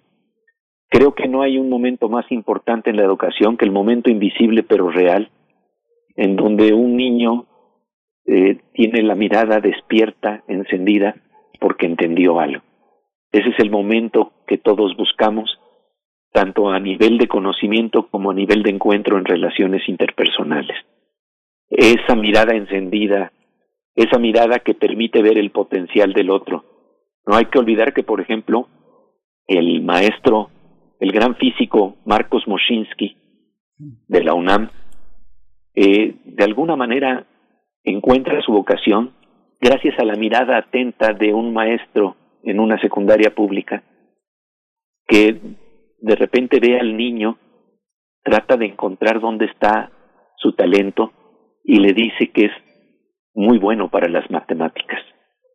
Y resulta que cuando te dicen esto, cuando estás en secundaria y descubren tu talento y tú tienes el espejo de los ojos del maestro para ver tu talento, pues ahí se puede despertar una vocación que dio frutos maravillosos. Entonces, sí, creo que es muy importante esta gran divulgación que sucede a través de los medios masivos de comunicación, pero nunca hay que olvidar la importancia de la mirada, del contacto personal de un maestro que nos descubrió que teníamos ahí un potencial enorme y que lo empezamos a explorar, ¿no? Esto creo que es fundamental hoy en día, en donde necesitamos como nunca soluciones basadas en conocimiento científico, no soluciones cientificistas, soluciones basadas en conocimiento científico, pensamiento crítico, pero también empatía, sensibilidad.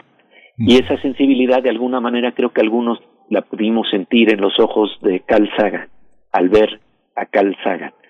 Y creo que esa curiosidad ha tenido frutos, se sigue multiplicando y nuestra responsabilidad es seguir manteniendo esa curiosidad y esa capacidad de asombro. Sí, Pepe, muchas gracias. ¿Por qué te brillan los ojos cuando me miras? Es una pregunta que, que, que, que, ahí está. Eres, eres, eh, eres un gran periodista, eres un escritor, eres un alma sensible, que bueno, eres uno de nuestros grandes divulgadores de la ciencia, José Gordon, Pepe Gordon, escritor. Muchas gracias por estar esta mañana con nosotros y compartir un espacio tan importante, tan necesario, que sea, que sea este, que sea eh, modelo que sea eh, un modelo de a seguir para hacer un periodismo científico que valga mucho la pena y que acerque a la gente a lo que más le importa, que es esta vida cotidiana que está impregnada de este pensamiento científico, Pepe. Así es, querido Miguel Ángel y Berenice. De verdad es un gusto estar con ustedes y con el auditorio de Radio UNAM. Muchas gracias. Mm, muchas gracias, José Gordon. Un placer. Eh, saludos, por cierto, a la secundaria Marcos Moschinsky, ahora que lo mencionabas. Es una secundaria que está en Coyoacán. Ustedes saben quiénes son. Y, bueno, yo recuerdo que en la década de los 90 fue precisamente el profesor Marcos Moschinsky a reinaugurar, a renombrar esa secundaria, que, que no recuerdo exactamente el nombre que tenía antes, pero se renombró precisamente con el suyo, con el nombre de Marcos Moschinsky. Así es que un saludo si nos están escuchando desde allá alguien que haya pertenecido a esa secundaria. Gracias, José Gordon. Nos vamos a ir con música. Vamos con precisamente un homenaje musical a Sagan y a la serie Cosmos. Es un sampleo de las, de las frases de Sagan, de estas frases poéticas y, ya históricas para la divulgación de la ciencia. Eh, es un homenaje hecho por un fan Escucharemos la voz de Sagan, pero también la voz de Stephen Hawking. Se llama Sinfonía de la Ciencia, un amanecer glorioso, a Glorious Dawn es la canción y pues bueno, vamos a escucharla. I'm not very good at uh, singing songs, but uh, here's, here's a try.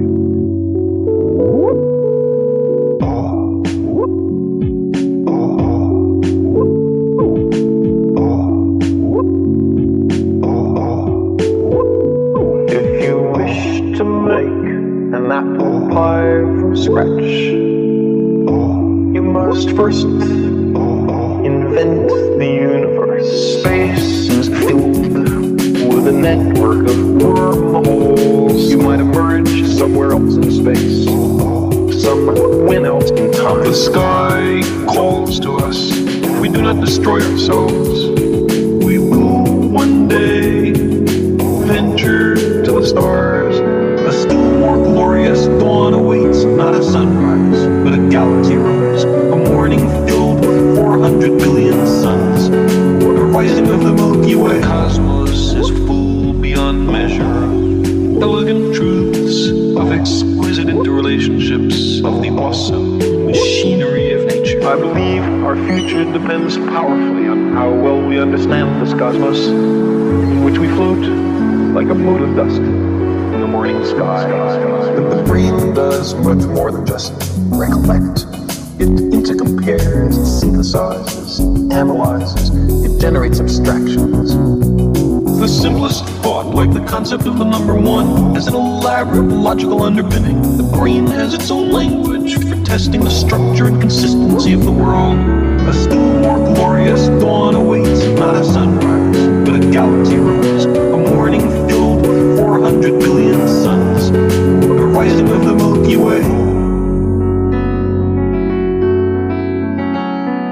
The sky calls to us. If we do not destroy ourselves, we will one day venture to the stars.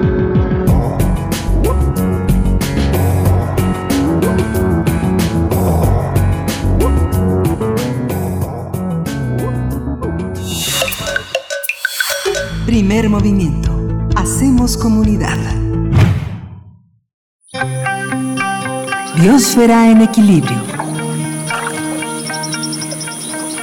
Como cada lunes es un gusto conversar con la doctora Clementina Equigua, otra gran divulgadora científica.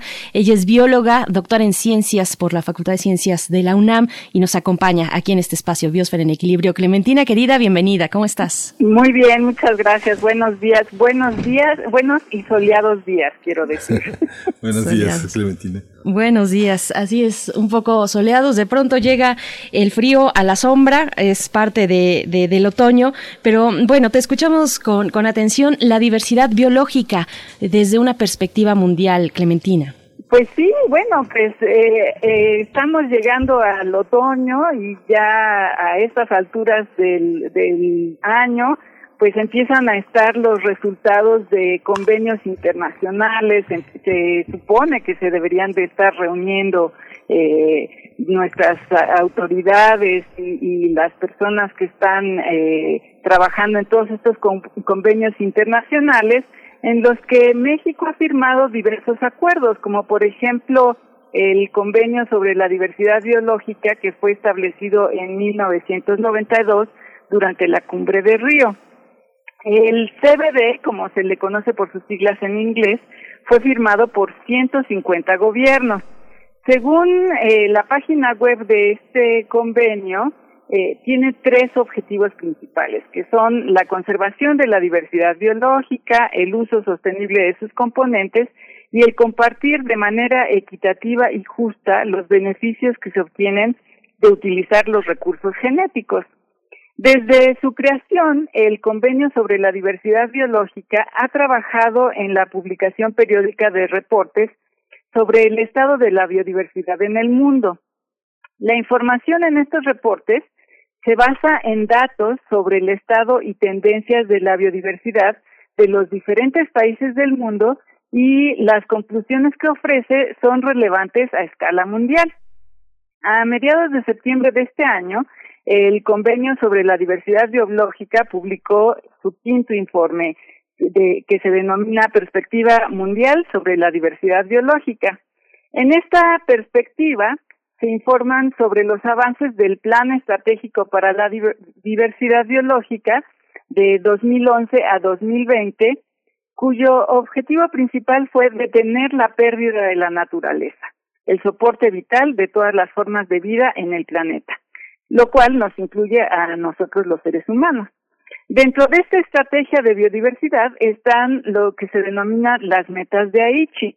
Las metas de Aichi son 20 y están agrupadas en cinco objetivos estratégicos, que son abordar las causas que provocan la pérdida de- de la biodiversidad, involucrando a la sociedad y los gobiernos, reducir las presiones sobre la biodiversidad y promover su uso sostenible, proteger los ecosistemas, las especies y la diversidad genética, optimizar los beneficios que aporta la naturaleza al ser humano, como son el aire limpio, agua dulce y alimentos, y aumentar el conocimiento que tienen las personas sobre la biodiversidad.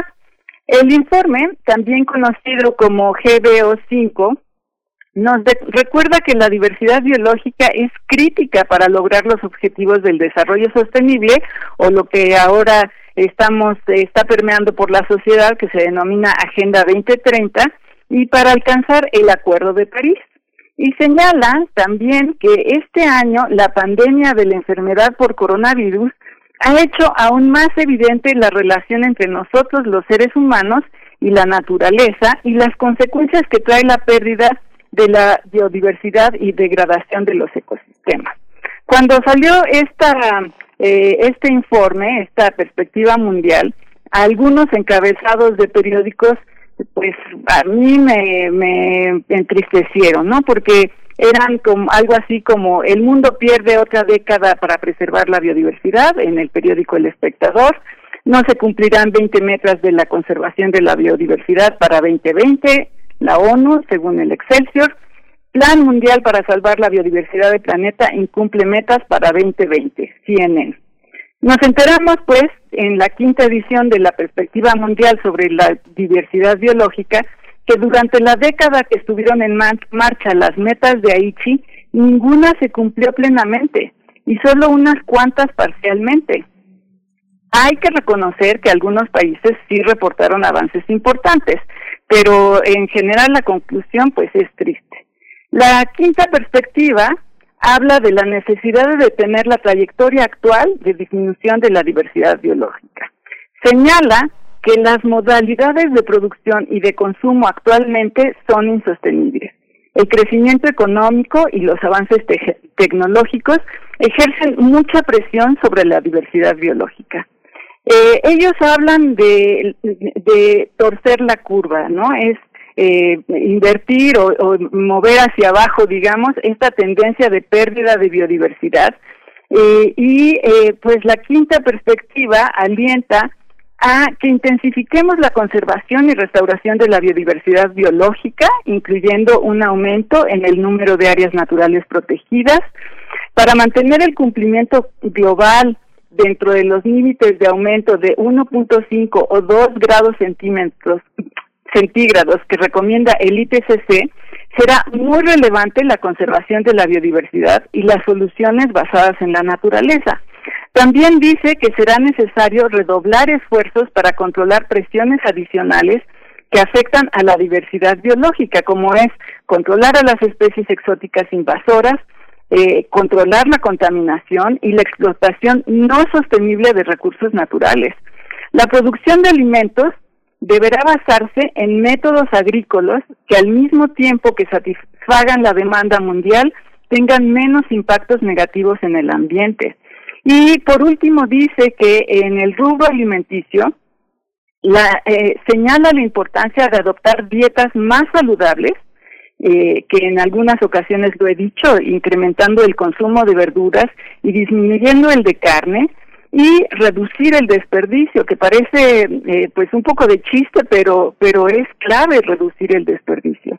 Entonces, para lograr un mejor futuro durante los próximos 30 años, dependemos de desarrollar sistemas de producción más armónicos con la naturaleza. El informe Recomienda buscar, por ejemplo, la sostenibilidad en la extracción de agua, en la sostenibilidad en los sistemas pesqueros, en la agricultura, eliminar el uso de combustibles fósiles para la generación de, energía y nosotros, la ciudadanía, debemos movernos hacia dietas más saludables y fomentar el incremento eh, de infraestructura verde en las ciudades. En el ramo de la salud, que ahorita pues es, es un tema que nos sigue moviendo este, todos los días, se recomienda impulsar la transición a lo que se denomina una salud, que consiste en que eh, los, ecosistemas sean saludables como un engranaje fundamental para la salud de las personas. Eh, me gustó retomar unas palabras de David Attenborough que que como sabemos ha sido un divulgador importante en temas de biodiversidad, eh, eh, que dice que dependemos completamente de eh, esta maquinaria de soporte de vida afinada finamente y esta depende de su biodiversidad para funcionar sin problemas. Así que bueno, es, es un punto de reflexión ahorita que, que estamos pues ya por llegar al fin de año y apenas está pues abatiendo esta eh, pandemia, ¿no? Que realmente es consecuencia del descuido en la conservación y en la protección de nuestra biodiversidad a escala mundial. Sí, justamente Clementina, pues, pues muchísimas gracias por todo este, todo, todo, este aporte y toda esta, toda esta visión que finalmente a lo que también acudes eh, para explicar es el tema de cómo recibida en los medios. Si, te, si en el caso de México encuentras la suficiente permeabilidad para, para aceptarlo, para verlo, para discutirlo. Pues eso es, eso es lo que a mí me llama la atención, o sea, una de las cosas que tuve eh, buscando para tratar de entender cómo lo había recibido es pues más eh, este tema pues más bien no hay mucha información en los medios nacionales entonces pues ahí es una demostración lo de lo de este las metas de ahí no la, la que yo decía de aumentar el conocimiento que tienen las personas sobre la biodiversidad. Seguimos eh, dejando en apenas unas cuantas líneas o en una pequeña columna eh, de muchos medios estos temas que pues lo primero que tenemos que hacer es conocerla, ¿no? Y, y luego pues ya lograremos irla apreciando y llegaremos al paso fundamental de, de cuidarla y protegerla sin importar eh, nada, ¿no? Algunos de nuestros eh, de nuestras comodidades, por ejemplo, ¿no? No estamos dispuestos a sacrificar un ápice por, por el bienestar de la naturaleza que al final pues es el bienestar de nosotros mismos, ¿no? Sí. Así es, nos dicen por aquí, eh, bueno, primero que nada, Refrancito dice, saludos a la doctora Equigua y ante un mundo que está al borde del no retorno. Esa factura nos estamos acostumbrando a dejarla a la generación que venga detrás nuestra. Eh, ahora que el mundo se está desconfinando, la nueva vieja normalidad es la que nos tiene en esta condición. Gracias, Refrancito, por tus comentarios. Y bueno, doctora Clementina, por supuesto que hay que dar un seguimiento puntual a cada uno de los elementos, de los enfoques que plantea eh, pues este informe, eh, lo que no se llegó a cumplir en el plan mundial, en estas metas 2020 que, y las que se cumplieron a medias también. Hay mucho que ajustar y pues te agradecemos que lo pongas en la mira de de, este espacio, querida Clementina. Muchas gracias. Pues no hay por qué y abrazos para todos. Buena semana. Muchas gracias, Clementina. Gracias. Pues ya prácticamente nos vamos. Yo no quería que nos fuéramos sin antes dar un aviso, un aviso que es muy, es, muy interesante. Hoy, justamente a las 4 de la tarde, dentro del programa de escrituras expandidas, Berenice, hay un tema lenguaje, ciencia y arte, que tiene como material Hybrid Materialities of the Book, que es un tema que va a desarrollar Amarantz Borsuk, que es eh, eh, la invitación que la coordinación, la Cátedra Extraordinaria de José Emilio Pacheco de Fomento a la Lectura tiene para este lunes. Se va a transmitir en inglés a través de Facebook Universo UNAM, en Facebook Casa de Lago UNAM, y hay un, eh, oye, se inicia también el diplomado de narrativa de no ficción, muy, muy dirigido a toda esta posibilidad de hacer un periodismo crítico de crónica. Y Jorge Volpi va a ser quien abra la, la discusión con una conferencia magistral a las 6 de la tarde, también en el canal de Facebook Universo UNAM. Son parte de las actividades que también están en este marco de la cátedra eh, pacheco.unam.mx y de Universo de Letras, que es esta, eh, este universo justamente que acerca la lectura a la literatura, a, la, a, toda la población universitaria y más allá de los, más allá de la, más allá de la universidad, a todos los que se interesan por escribir y por leer, que es un universo pues expandido. Así es, pues no se lo pierdan. Qué buenas recomendaciones, Miguel Ángel. Muchas gracias eh, por compartir. Bueno, yo ya me quedé muy, muy interesada. Vamos a despedirnos con algo de música a cargo de José James, Black Magic, que es la canción. Y con esto también agradecemos a todo el equipo de Primer Movimiento, como siempre, allí en cabina, Frida Saldívar, Socorro Montes en los controles técnicos. A todos ustedes, quédense aquí en Radio UNAM. Mañana 7 de la mañana nos encontramos en las mismas frecuencias. Miguel Ángel, gracias. Gracias, gracias a todos. Esto fue Primer Movimiento. El mundo desde la universidad.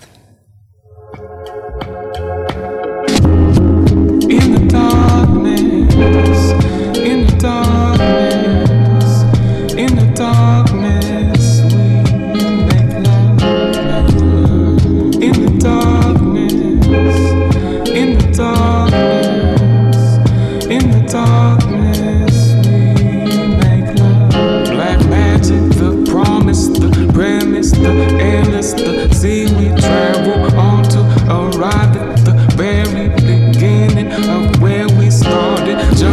in into the light and deeper into shadow. Life will bring trust, it will bring and store the memory you unravel. You messing with my emotion, messing with my emotion. You messing with the way I feel about you, way I feel about you. With my devotion, my devotion. What I know, what I know, and what is real,